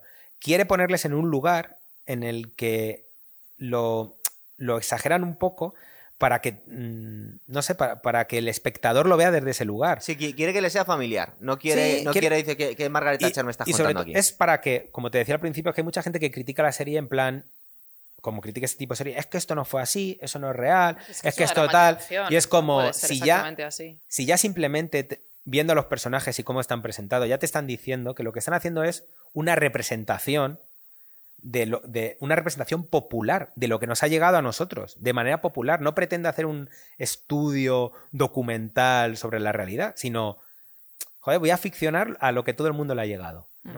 Y Entonces, la dinámica que nos ponen entre Carlos y Diana, por ejemplo, eh, igual que la, la descripción que nos hacen de Margaret Thatcher, de alguna forma es la que mm, ha quedado para el gran público. Es decir, Carlos de alguna forma es el malo de la película, es cierto que yo igual porque quiero ver ciertos matices. Me da la sensación que Diana no es oro todo lo que reluce, que la ves Eh. un poco que va a estar buscando el foco y que se está haciendo Es en exceso la es víctima. Una pesada. Sí. Y que aparte da la sensación que dice. eh, hombre, nos le están poniendo a Carlos, entre otras cosas, aparte como un infiel, como, una- como alguien muy celoso del foco. No quiere que su mujer chupe cámara. ¿no? De hecho, lo que le fastidia. Y luego de Margaret Thatcher, pues me da la sensación que, que nos hacen el relato. eh, nos hacen quedar como un poco antipática. Porque para la mayoría de la gente, igual para el gran público, suele ser antipático pero eh, le ponen como, digamos que, se centran en lo malo y no hablan, entre comillas, de, por ejemplo, eh, nos cuentan que alguien muy autoritaria, que incluso de su, partido le querían cortar la, cabeza y que se la acaban cargando porque se opone a la Unión Europea, pero no nos cuentan, nos cuentan toda la, la- la crisis y los parados que tuvieron, pero nos cuentan que arregló, entre comillas, la, economía que la tenían en, ruinas eh, el Reino Unido. De hecho, al final le dan una medalla pero nos la hacen quedar como que alguien con muy cabezota y que es una mujer. Y era Pero un poco como que nos la- le dan la medalla, pero como a escondidas. Sí. O sea, en- Claro, pero cuando ya se ha ido. porque, no, porque es como que hubo mucha tensión. O sea, había. Cierto. eh, solo podía haber un. ¿no? Sí, sí, no, pero... la, la- la famosa de do- solo dos gallos en un corral es muy difícil. En este caso eran dos gallinas. dos. Sí. gallinas. Y, además nos da la sensación al principio de, de la temporada que se van a llevar muy bien porque son dos mujeres con- de carácter fuerte que tal y nos da, aunque luego tienen altos y bajos, pero en general chocan bastante. De hecho, nos cuentan como que es, que no sabemos si es cierto o no. Eh, nos tendría que haber un politólogo. pare- parece ser que realmente sí que así. tenían unos, unos sí, que roces mal, importantes sí, que sí. se llevan mal, sí. De hecho, es la, la única desautorización pública un poco velada que, que le hace a un primer ministro es a Margaret Thatcher, Sí. ¿verdad? Que le, le desautoriza por... A ver, yo creo que históricamente tenía que ser muy complicado dos mujeres eh, al frente de un, de un país como Gran Bretaña en los Con- años 70-80. Con una edad muy parecida. En una época muy Con- machista todavía. Claro, ¿no? es que todavía era, a eso iba. Estábamos hablando de hace 30 y 40 años. Sí.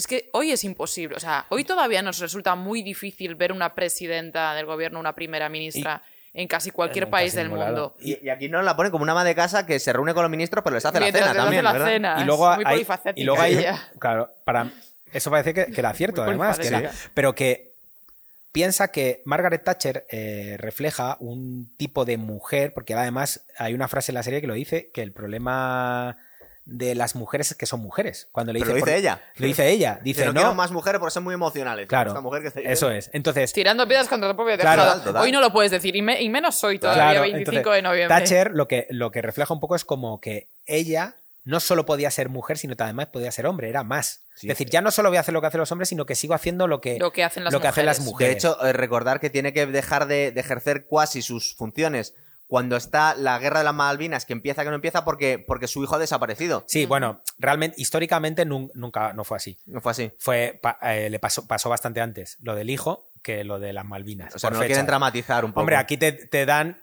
que, que el Reino Unido entra en guerra porque Casi, su hijo ha porque está desaparecido, enfadada, ¿no? Porque, es. está enfadada. Es como, no, hay que hacer algo, ¿no? Cierto. Y eso eh, parece ser que es mentira. Pero veis lo que digo, es como Sí. lo- buscan un poco eh, crear mm, una ficción de, de lo que pasó. Y yo creo que el problema, Thatcher y el- eh, Elizabeth, lo que hacen con las dos es, yo creo que es una cosa muy humana, no tiene que ver ni con hombre ni con mujer, tiene que ver con que si tú tienes un elemento que te diferencia de todos los que era demás, ser mujer. por ejemplo, era ser mujer, de repente ahí hay una especie de, oye, que este era mi lugar, ¿no? O, Sí. ¿no? Y- Hay como que hay una competencia, quieres sí, decirme. o sea, sororidad ahí no había por ningún no, lado. ninguna. Porque yo creo que había un poco de eso, de competencia. De Es decir, oye, si en lo único que no me critican, que es que por desgracia en aquella época era ser mujer y tener poder, Eso es. ¿sabes? Si es lo que a mí me identifica, si ahora tengo que estar con otra persona que, que es Que lo reúne mismo, las mismas cualidades. Es como, oye, a ver si me voy a, voy a perder ese pequeño privilegio o gran privilegio que tengo, ¿no? ¿Nos parece que esta temporada también se basa mucho en la dinámica que tienen los dos focos, que es Margaret Thatcher y Lady Di, en la envidia? Porque es la envidia que sienten de alguna forma la, la reina y, y Margaret Thatcher, y por otro lado, de Carlos y Diana, Diana. que, que a, a Carlos De le hecho- jode mucho que le esté, que le esté comiendo. Hay, hay un punto de Diana, para, digo, porque yo creo que no da puntada sin hilo, tanto Morgan como los directores de la serie, es, ¿os acordáis cómo se presenta a Diana? ¿Cómo presentan el personaje de Diana? Que es como una cría que está Sí, disfrazada. como y que se- sí, Es una cría que está disfrazada haciendo una obra de teatro. sí.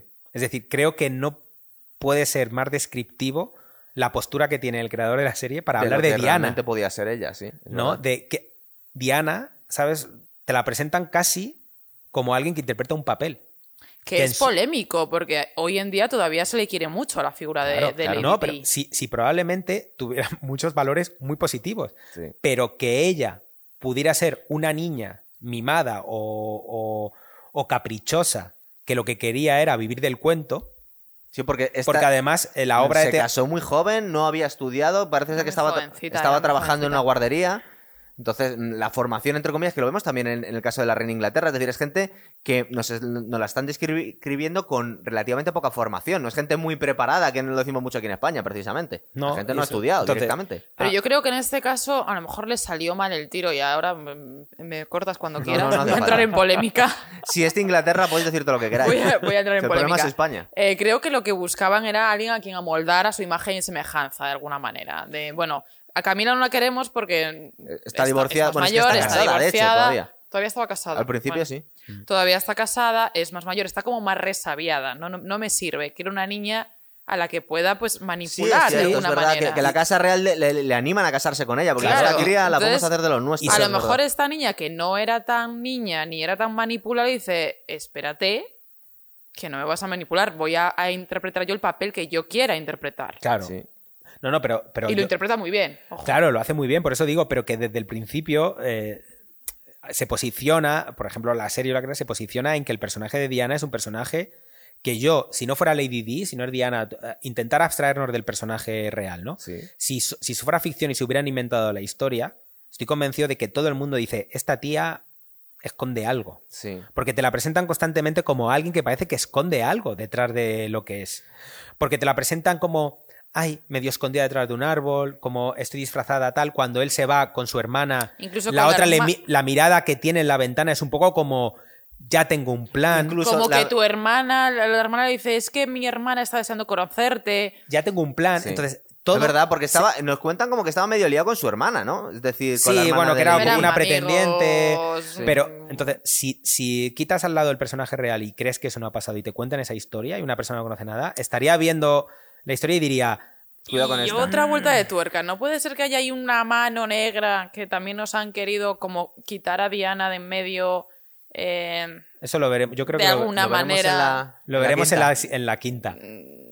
Pero digo en, en re- realmente, o sea, lo que fue en la vida real. Ah, tú quieres pensar en plan conspiración. ¿no? Exacto, en plan, En plan como la tenemos que quitar de en medio, la tenemos que quitar de en medio, la tenemos que quitar de en medio y, y la presento también en una serie como... Claro, la- la- Es que no sabemos cómo nos lo van a contar la quinta No, temporada. claro. Me la- estoy adelantando ya, No, imagínate. no sabemos. pero yo creo que Diana, o sea, todo lo que esconde lo de Diana esconde cualquier otro tipo de cosas. Es Sí. decir, Diana era una persona que se, no que se les fuera de las manos, sino que eh, probablemente... Sí, yo creo que se les fue de las manos. bueno, se le fue de las manos, pero se le fue de las manos, pero porque se dio las circunstancias para que se fuera de las manos. Tampoco tuvo un marido que, Claro, es muy como la Carlos, situación que sufre ella. que claro. dijera, eh, bueno, para que no se nos vaya de las manos, yo voy a entrar por el aro de lo que quiera ella, pero ella, él tampoco. No, claro, No, él tenía Entonces, otras, otras... Hay una tensión ahí que. ¿No os parece algunas miradas que tiene ella cuando intenta poner cara de que es buena gente, pero se le ve, no oscuro, pero un poco como. eh, ves algo detrás. Cuando pone esa carita que pone así, como pobrecita demasiado yo, buena, Es demasiado buena. Eh, Da una sensación un poco forzado. Es que, es que hay. Es decir, que ella juega la carta de víctima. Es verdad, es verdad que de alguna forma es la que, la, que, la que sale perdiendo en la lucha, porque el otro es un golfo que está con otra mujer ya, que prácticamente, acordaros que, que tarda como, como un año casi en acostarse con ella, tiene una cita con ella, luego dice, vamos a quedar después del verano. Y dice, pero si estamos en primavera todavía, ¿qué me estás contando? Le está dando Como- largas, le está dando dice, largas, está dando "Pa- Parece largas". un cuento de hadas, nos vamos a ir muy despacito y me voy a, Claro, tirar a la mujer del vecino. creo que está muy bien representado cómo se siente Claro. Carlos con ella. Hay, Sí. una, hay una en la que él está dando un discurso, creo que es en. No sé si es en Estados Unidos. Cuando ella- él está dando un discurso o en Australia, no sé. Y ella detrás hace un gesto. Sí. Y a él eso luego Sí, se lo reprocha. Es en Australia, Le creo, dice, ¿no? "Ay, Cuando él- pones cuando miradita, ¿sabes? Es como- Sí, porque nos cuentan eh, en la situación, no sé si es cierto o no, que eh, eh, Australia estaba al borde de salir de la Commonwealth porque estaban ya con sentimientos súper republicanos y llegó Lady Di y cambió el, el ánimo popular y dice, dice al primer ministro, no puedo hacerlo ahora a mismo", todo claro. el mundo. Obviamente es, una, obviamente es otra Es exageración. claro. Pero que está- es como representar porque además el, el diálogo no lo tiene con un cualquiera, lo tiene con Carlos. Sí. ¿Por qué? Porque es la manera de presentar al espectador de que Carlos va a competir con algo que es que no lo va a ganar nunca. Es una. Si le estás poniendo a alguien que, que sin ser nada ha conseguido que todo un país cambie de opinión, Sí. él sabe que nunca No va a hacer- nada que no hacer, tiene nada que hacer nada con que ella. hacer. Es- Eso lo está diciendo un veíamos- primer ministro como diciendo que nunca pasaría. Le dice un primer ministro de Australia.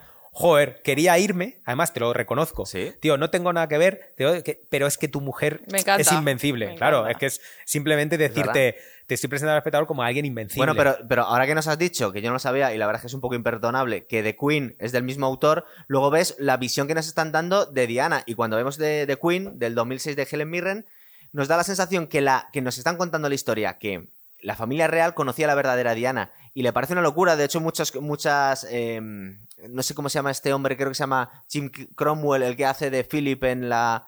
El que hace del marido de Helen Mirren en la. en la- sí, James Cromwell. que, viene, que está indignado porque dice, es que esta gente no sabe quién era Diana realmente. Es decir, que era una figura pública, pero vienen a decir, es que esta chica no hizo nada antes. de- era, era una celebrity, era una famosa. es. Y sí es verdad que podía eh, hacer mucho por buenas causas y que al final ayudaba a mucha gente, pero dice, pero es que esta chica era una tía que iba buscando el foco. Y, y no entienden la familia real por qué quiere tanto a la gente a esta mujer. Y es todo el tiempo la, la- la indignación al principio, hasta que consigue Tony Blair que pasen por el aro y de alguna forma le rindan un homenaje a Lady Di, eran porque ellos no entendían por qué la gente la quería tanto. Porque de alguna Es forma que ellos The dicen, Queen es un poco la cara B en, en cuanto a, la, a la historia de Diana, Claro. es un poco la cara B de, de, de Crown. Porque nos están contando todo lo contrario. sí, Y piensa que es el mismo creador. O sea, que saben Claro. que lo tiene en su cabeza. Que va, va a contar esa historia otra vez. Eso es. Es decir, todo lo que hemos visto de Queen lo va a tener que volver a contar Claro, es que vez. yo tampoco no, no- no tenía ese dato. Claro, Claro, es que entonces es importante, ¿verdad? Es él, bastante importante. él va a volver a contar eso. Entonces hay mucha expectación por saber cómo, ¿Cómo lo va lo a va a contar afrontar, esta porque vez? desde la visión de la reina Isabel ya lo ha hecho Ya lo ha de contado. una manera muy brillante ver, que además. no me quiero dejar cosas. Por ejemplo, ¿qué Ya lo he contado y, y me imagino que a mucha gente no le hizo mucha gracia esa versión. Por lo que hablábamos antes, claro. porque era una, fue una señora pues que encandiló a todo el público, Claro. eh, fue un referente de, de estilo también en cuanto... Eso te iba a preguntar, cuanto- ¿no se está hablando mucho de un jersey de pico o de punto que Un está... jersey de ovejitas. De ovejitas. Sí, que Sí, está hay- dando la vuelta al mundo eh, del jersey, sí. sí. Sí, porque Zara reversionó ese jersey. Entonces, Ah, Zara eh, siempre Amancio. está. Amancio. Amancio siempre está en el foco. Que van a hacer una Eh, serie sobre Amancio, por Ah, cierto. también. Un The Crown, pero con Amancio. Pero no Para está Amazon. vacilando, va a ser. No, no, no. Bueno, Pues para tendremos que hacer un programazo, porque vamos. Cuando lo hagan. Y ese no te lo puedes perder tú. Cuando lo, cuando lo haga, espérate. Ese lo presentas tú directamente, vamos. Directamente. Te quito el puesto. Eh, total. Eh, eh, cosas que, que quería comentar. Dos capítulos. Uno que estábamos comentando antes de empezar el programa. El, el episodio en el que tiene que ir, que, que al final te. Por muy antipático que te, por muy antipática que te caiga la figura de Ma- Margaret Thatcher, en ese capítulo empatizas con ella un montón cuando va a visitar a la familia real, que, va, que la obligan a tener la audiencia en Balmoral, creo que es, y, la, y se ríen de ella y de, y de su marido, que nos da la sensación que es un- son o pequeños burgueses o unos commoners que van ellos, es mm, clase baja, y, y les están haciendo putas y están riendo de ellos, que ellos van a hacer su trabajo y les están tratando como peleles, ¿verdad? Una comedia pura y Le dura. están vacilando vilmente Es y además. de, de hecho, les están pintando la cara, me parece, con un sello o algo por el Sí, estilo. bueno, ahí se pintan las caras todos, ellos, ¿no? sí. Pero es que Con es- el corcho. El Claro, corcho de- Pero es dramático Sí. porque ella es una mujer muy seria que va a trabajar y, y dice, me están haciendo algunas cosas que se la ve súper incómoda, ¿verdad? Pero como que le cambian la hora, ¿no? De según qué actos. eh, que era cuando. Lo comentabas tú al principio, yo creo, que aparecen vestidos de noche, Sí. de gala. Es Y- Y, ellos vienen como de la Cierto. cacería, con la es que- con, con el barro. Y, y les tratan como tontos. Mira, estos dos que se han vestido de gala. Claro. Es que es tal cual, es que por- podría parecer La Escopeta Nacional una película de Sí. Berlanga, sobre todo ese inicio de los dos llegan. Ah, pero tenemos dos habitaciones, pero esto. como- Y al mismo tiempo, que es una cosa que no se da mucho en la serie, que hay muchos personajes que rondan porque está le, le van poniendo las maletas, luego viene la sirvienta, quieres que te quite esto, Sí. te saco esto de la maleta. Tiene un, un ritmo. Pero que- le, le, le- que les, es un poco distinto al como unos resto. maleducados Cuando al final. van a salir también, Claro. que dice, bueno, quedamos a tal hora. Va, mm, su- Margaret Thatcher de azul, eh, Claro. impecable, con los zapatos de tacón, y dice a la reina, eh, ¿qué número calzas? Que te dejo unas unas botas. botas. Y luego él se- ella se vuelve a cambiar si la otra Sí. dice, pues.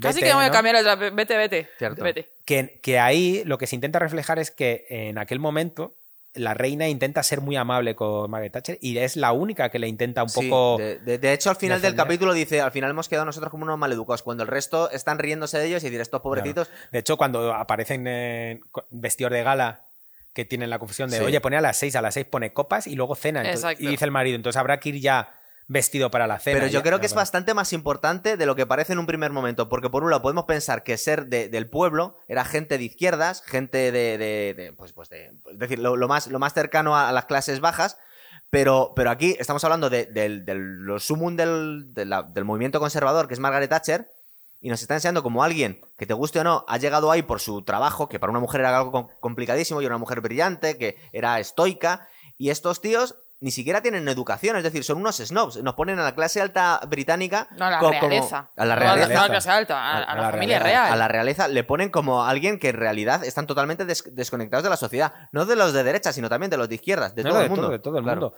Aparte, enlaza muy bien, creo que, creo, no sé, a lo mejor estoy equivocado, pero creo que es el capítulo anterior al, al capítulo en el, de- en el que este parado entra en Buckingham Palace. Ah, cierto, Ay, que se quería hablar después, bueno. es muy bueno. claro, ¿verdad? entonces creo. Pero la vas a destripar demasiado. Bueno, eh, Bueno, estoy ya, ya, ya he Alerta, cerrado. alerta, Alerta spoiler, spoiler. alerta spoiler. He cerrado el si no pack, lo habéis visto, no si no- sigáis desde aquí, por favor, ya. Ahora ya no soy yo. Es como que. ellos. No, pero a lo, que, lo que quería contar es que es como intenta enlazar primero la familia real con una familia muy burguesa y conservadora y luego con, la- con el resto de la sociedad británica, ¿no?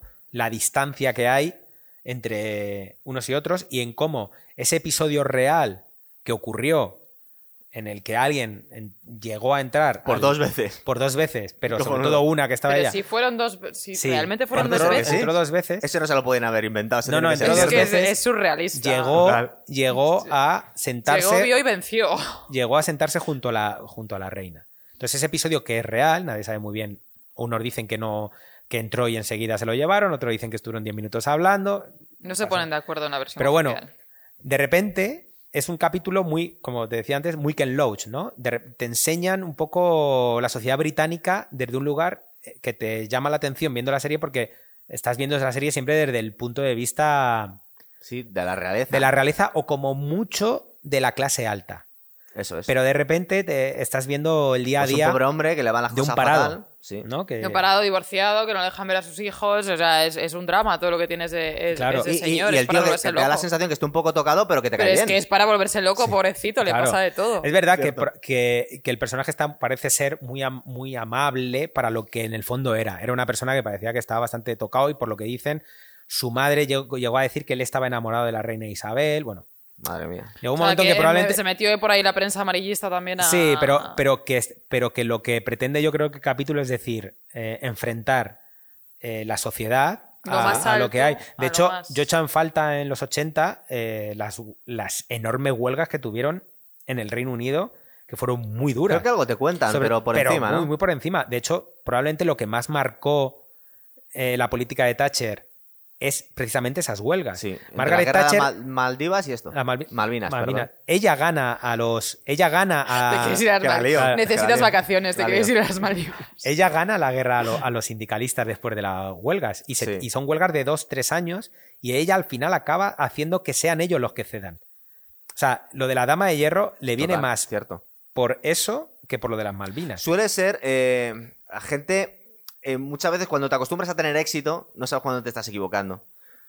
Por favor, no tiene absolutamente nada que ver, pero me ha venido, como hemos hablado de Hitler al principio de la, de la, del programa, Hitler al principio tuvo un éxito escandaloso. De hecho, hizo, llevándole la contraria a los generales, acabó con los franceses en dos días y de alguna forma eh, se vino arriba y creía que siempre tenía razón. Y acabó, bueno, seguramente tenía todas las de perder, pero acabó des- eh, haciendo descarrilar el tren contra, contra los rusos Claro. eh, Margaret Thatcher le iba tan bien siendo la dama de hierro que al final se enfrentó contra todos para oponerse a la, a la Unión Europea. No sabemos muy bien. Ahora mismo habría que poner las cosas en contexto. Yo creo que era por oponerse al eje franco-alemán o algo por el estilo, más que no querer una, una Unión Europea Sí. o no. Sobre todo, a ver, Thatcher peleó mucho.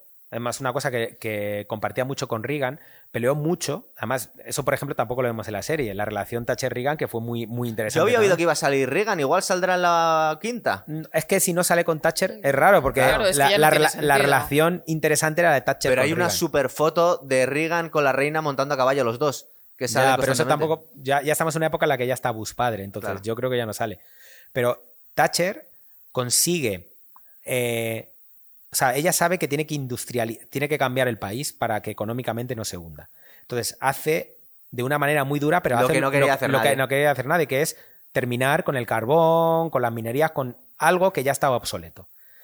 Y ella se empeñó en hacerlo. ¿Qué pasa? Que una vez que lo logra, que él- ella ya sabe que ha conseguido un poco el objetivo y ha conseguido que se rindan, porque sabe que eso Sí. tiene que morir, le dicen, no, no, ahora entra a la Unión Europea para ayudar, para ayudar a otros mineros de otros Claro. países europeos. Y Thatcher lo que no quería era eso. Thatcher decía, "Va, con lo que me ha costado a mí lograr que este país haga un giro para que económicamente crezcamos y nos vayamos al nivel de Estados Unidos, no puedo retroceder ahora Las por culpa de, subvenciones, claro. de la Unión Europea. Y yo creo que tenía un poco que ver con eso, porque su éxito político fue ese. Claro. Fue ese, fue impopular, pero, pero estuvo 11 años en el gobierno. De hecho, eh, cuando le da, que es una, es una escena muy bonita, cuando le da la, la medalla, nos cuentan en la serie que es que realmente le, le- le- le da pena a la reina, ¿verdad? En plan, dice, en realidad no deja de ser una mujer que ha luchado contra los elementos. Dice que aparte que se siente identificada con ella porque dice, tú tienes a esos viejos del pelo gris, hijos de puta, que te han estado eh, puteando toda tu vida como me han hecho a mí. Y en eso se identifica con ella, ¿verdad? Porque dices que a mí me hicieron lo mismo desde muy Pero ahí jovencita". hay un tema, no sé si es al principio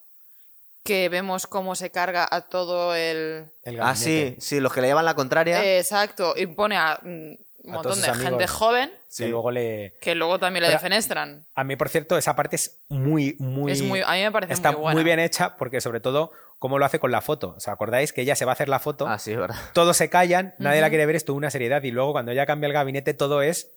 ¿no? Sí, todo es Como- mucho más... Hay algunas escenas buenísimas. Es, es muy, está muy bien ¿Os representado. acordáis de la primera audiencia que tiene con la reina? Que siempre nos da la sensación que la reina es algo muy formal, que se sienta muy estirada y tal. Y llega la Thatcher y es muchísimo más estirada todavía que ella, se sienta con las piernas súper cruzadas, una figura erética que dices, madre mía, o sea, me- están casi compitiendo a ver quién es más. ¿Quién es más digna. erática? Y me encanta cuando dice, bueno, vamos a hacer la quiniela. Y dice, Sí, es verdad. vamos con lo principal. Lo que a mí me interesa, de lo que he estado yo entretenida, es como, verdad. dime, dime si he acertado, ¿no? A veces está con los ministros. Y, y resulta que luego cuenta en la cena con su marido y dice Sí, que ha ha acertado, todo. casi todo, sí. Bueno, ¿qué más, qué más cosas nos estamos dejando aquí, chicos? Aparte del. Al final no nos has hablado del jersey ese, que tipo, el jersey de las ovejitas. Es verdad, Es, que es un jersey un poco feo, es un jersey Ah, que no te rojo que, llevaba. Diana. eh, de hecho, es es que está la foto de, de, de Lady Di, la Lady Di real, eh, la, la actriz. Y dice, bueno, y Amancio ya ha recreado el, el El- jersey de ovejitas. Digo, como no, Amancio siempre está ahí en el. Pero cuan- cuando eh, aparece la serie, ¿no? El Sí, sí, es un, jersey. es un jersey rojo con unas ovejitas blancas. Y una negra. y una Creo que negra. sale una negra. Es que hay otra marca que ha reversionado mm, prácticamente exactamente el jersey. No es a precio de Zara de 30 euros, que son como 350. sí. Claro, digo, no sé, a lo mejor tenía simbolismo en la secuencia en la que... No lo viste, sé, es que el- el- el- los estilismos de, de Lady Di también están súper súper Claro. logrados. Me estaba acordando ahora de Lady Di, es que, claro, ahora me estaba acordando, la, se- o sea, la segunda vez que ve a Carlos, Sí. es que es de psicópata. Ah, porque ¿No le, parece? le- le está, está con el coche, coche, ¿no? y de repente aparece ella sí. como diciendo, uy, qué ¡Hola! casualidad. Ostras, es que, Estoy aquí. es que, sí, es como muy es raro. que lo pienso y es muy digo, raro, Es muy raro. que, ¿ves? Si no fuera el personaje real y tú lo vieras como una mm, historia aparte, dirías, Un Pero más psicópata cosas. Mira, todo eso. Yo, Sí, sí, yo- sí. yo temía que íbamos a cargar todas las tintas contra Carlos y no hemos dicho nada de Carlos. Pero Carlos no, lo ve- no me voy a meter solo en el hecho que estaba con una mujer casada. Nos da la sensación que es un pagafantas, Carlos. Es decir, no- porque nos da muchas veces la sensación como que Camila le está como cogiendo el teléfono un poco de, con desgana, ¿no? ¿No nos transmite un poco la sensación que le están usando? Que se está aprovechando de él, que, tiene, que sufre más Carlos que Camila, que Camila está un poco como que, bueno, vale. De hecho, hay una escena que le dice su hermana. Y dice, es que eh, no deja de ser un matrimonio que tú crees que es fallido. Y no están tan separados. Pero es que yo creo que en toda esta historia, Camila, sobre todo al principio, yo creo que Camila estaría súper cómoda, porque ella diría. Eh, en Sí, de hecho, hay una es escena como, que dicen eso. Dicen, dicen, casi mejor que no. ¿Por qué? pereza. Además, es que prefiero que la gente sepa, de hecho, prefiero que la gente lo, lo sepa. Porque que yo, que me prefiere a mí antes que a Ah, Diana. sí, es imposible. Di- Dice, Que me- es, es que me, me- me van a destripar porque la quieren demasiado No, a ella. pero al, No, eso es al final. eso es al final, pero, al- pero principio, Perdón. al principio, Al eh, principio no. yo entiendo que Camila, o sea, si lo planteamos como un, un elemento natural y normal, yo creo que Camila diría, Es la postura cómoda. La postura Para mí cómoda la postura y sobre cómoda. todo no me desagrada que la gente lo sepa. Porque para mí es... Es como un elogio. Es un oye, elogio muy- La niña está mona tal y yo que soy un poquito más. mm, Claro, feíta, es decir, es que casada, mira, me prefiere a mí antes que a esta. Exacto. Y luego, Que luego sí que lo que tú dices es que al final, cuando dice no lo aguanto más, eh, es la época de máxima popularidad de Diana y dice no, no, no, no, no me puedes cambiar ahora porque yo al lado de Diana voy a quedar como una bruja. Claro, es que ahora, claro, ahora si yo soy Se el foco, más, claro. es como, no, porque yo el foco soy como tú. Car- o sea, es decir, no valgo. Es decir, Se eh, Car-. Carlos y Camila son exactamente igual, son lo contrario a Diana. Diana es, eh, la presentan como alguien, y me imagino que en la vida real pasaba, como alguien que se siente cómoda en, Sí. en- en la exposición. Bueno, no hemos hablado de la, de, la, de la representación que nos cuentan de la bulimia que sufría ella, que es una cosa bastante dramática y nos los cuentan muy de forma muy cruda, ¿verdad? Bueno, ¿O tú pero crees es que ella no? lo, yo creo que ella lo llegó a, A, a contar en el a libro, ¿no? contar en Sí, alguna bueno, de en estas el libro, en entrevistas, entrevista, en el libro, sí lo contó, sí, los sí lo trastornos contó. alimenticios. Claro, todo Pero volvemos a lo mismo. El trastorno alimenticio, que yo creo, joder, es verdad que parece que estamos poniendo aquí a Diana como la única mala.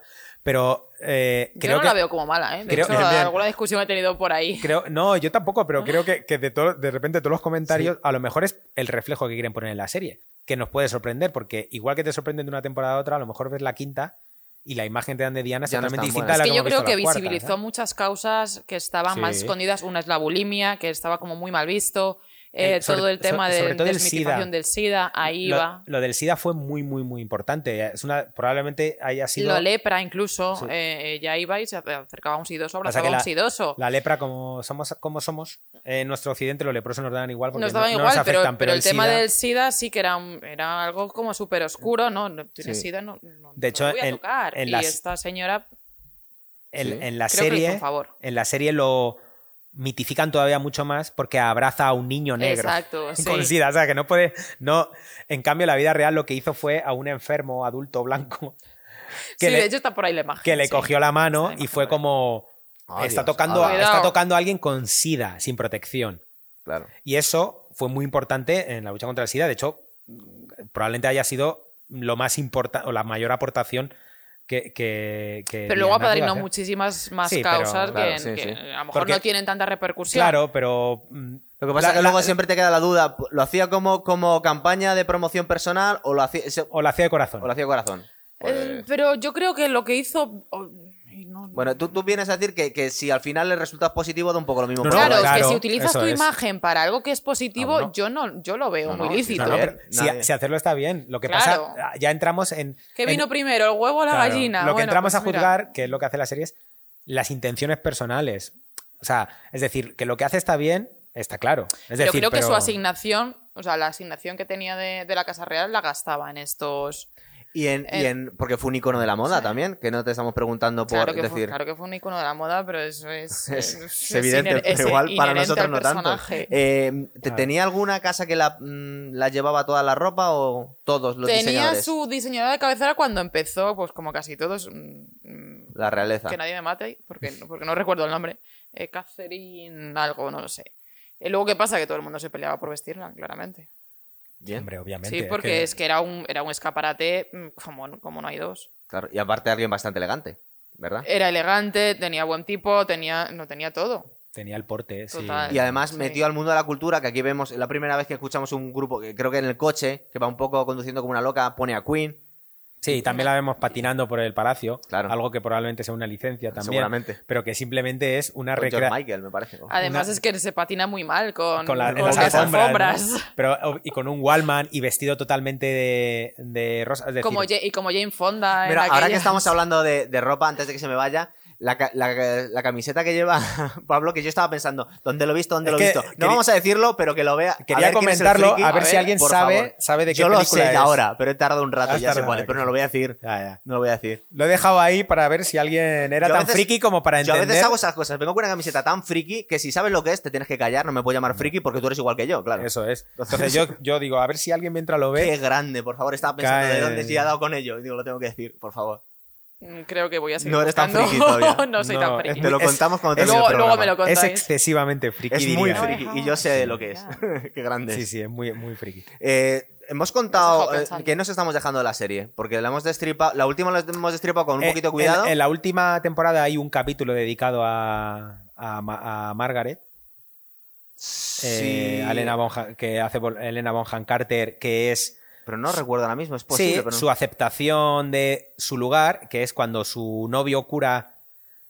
Ah, es verdad, Ay, como sí. que, que- no, que tenía un novio que luego resulta le, le dice, pero no, que aparte pone, ponen- cura. en- es curioso porque tiene una expresión para con, con un poquito de clase decir que es gay dice, no te habías dado cuenta, pero no me acuerdo qué, qué término utilizan, que es Dice, bastante no, es curioso". que este, este se, ha, se ha hecho cura y tal, y otro, pero, Pero ¿cómo ¿en no te habías dado Pero cuenta? Si es que era Claro. gay perdido, pobrecito. Y, y que, que ella se ve súper perdida, Sí, se va... Porque no, no deja de ser curioso una mujer que ha estado con tantos hombres que no se dé cuenta que el tío del que, entre comillas, está enamorado sea gay. Sí, bueno, es como rematar ya, eh, Sí, darle el, el todos, stock- los, todos los problemas que has tenido en amorosos es como, venga, uno es más. el estocazo final y, para, y ella va al retiro a que- en aquel, que no sé si son las Islas Bahamas o Sí, tiene... en aquella casa que ya vimos en la Que ya temporada. habíamos visto con el que amante poco- joven. Con el amante ¿verdad? joven, entonces- que era un limpia piscinas o era un... Sí, como no, o, No, era un jardinero. o jardinero. Que luego dice, mira qué plantas tan bonitas. Y se acuerda, ah, es que me traje aquí una vez un jardinero. Que es como luego- que me traje Sí aquí que al la butanero. reciben como diciendo, madre mía, otra vez, otra vez, otra y luego vez hay que pasar y- el drama. y están las Es plantas verdad. mu- y están las plantas muertas que es un poco como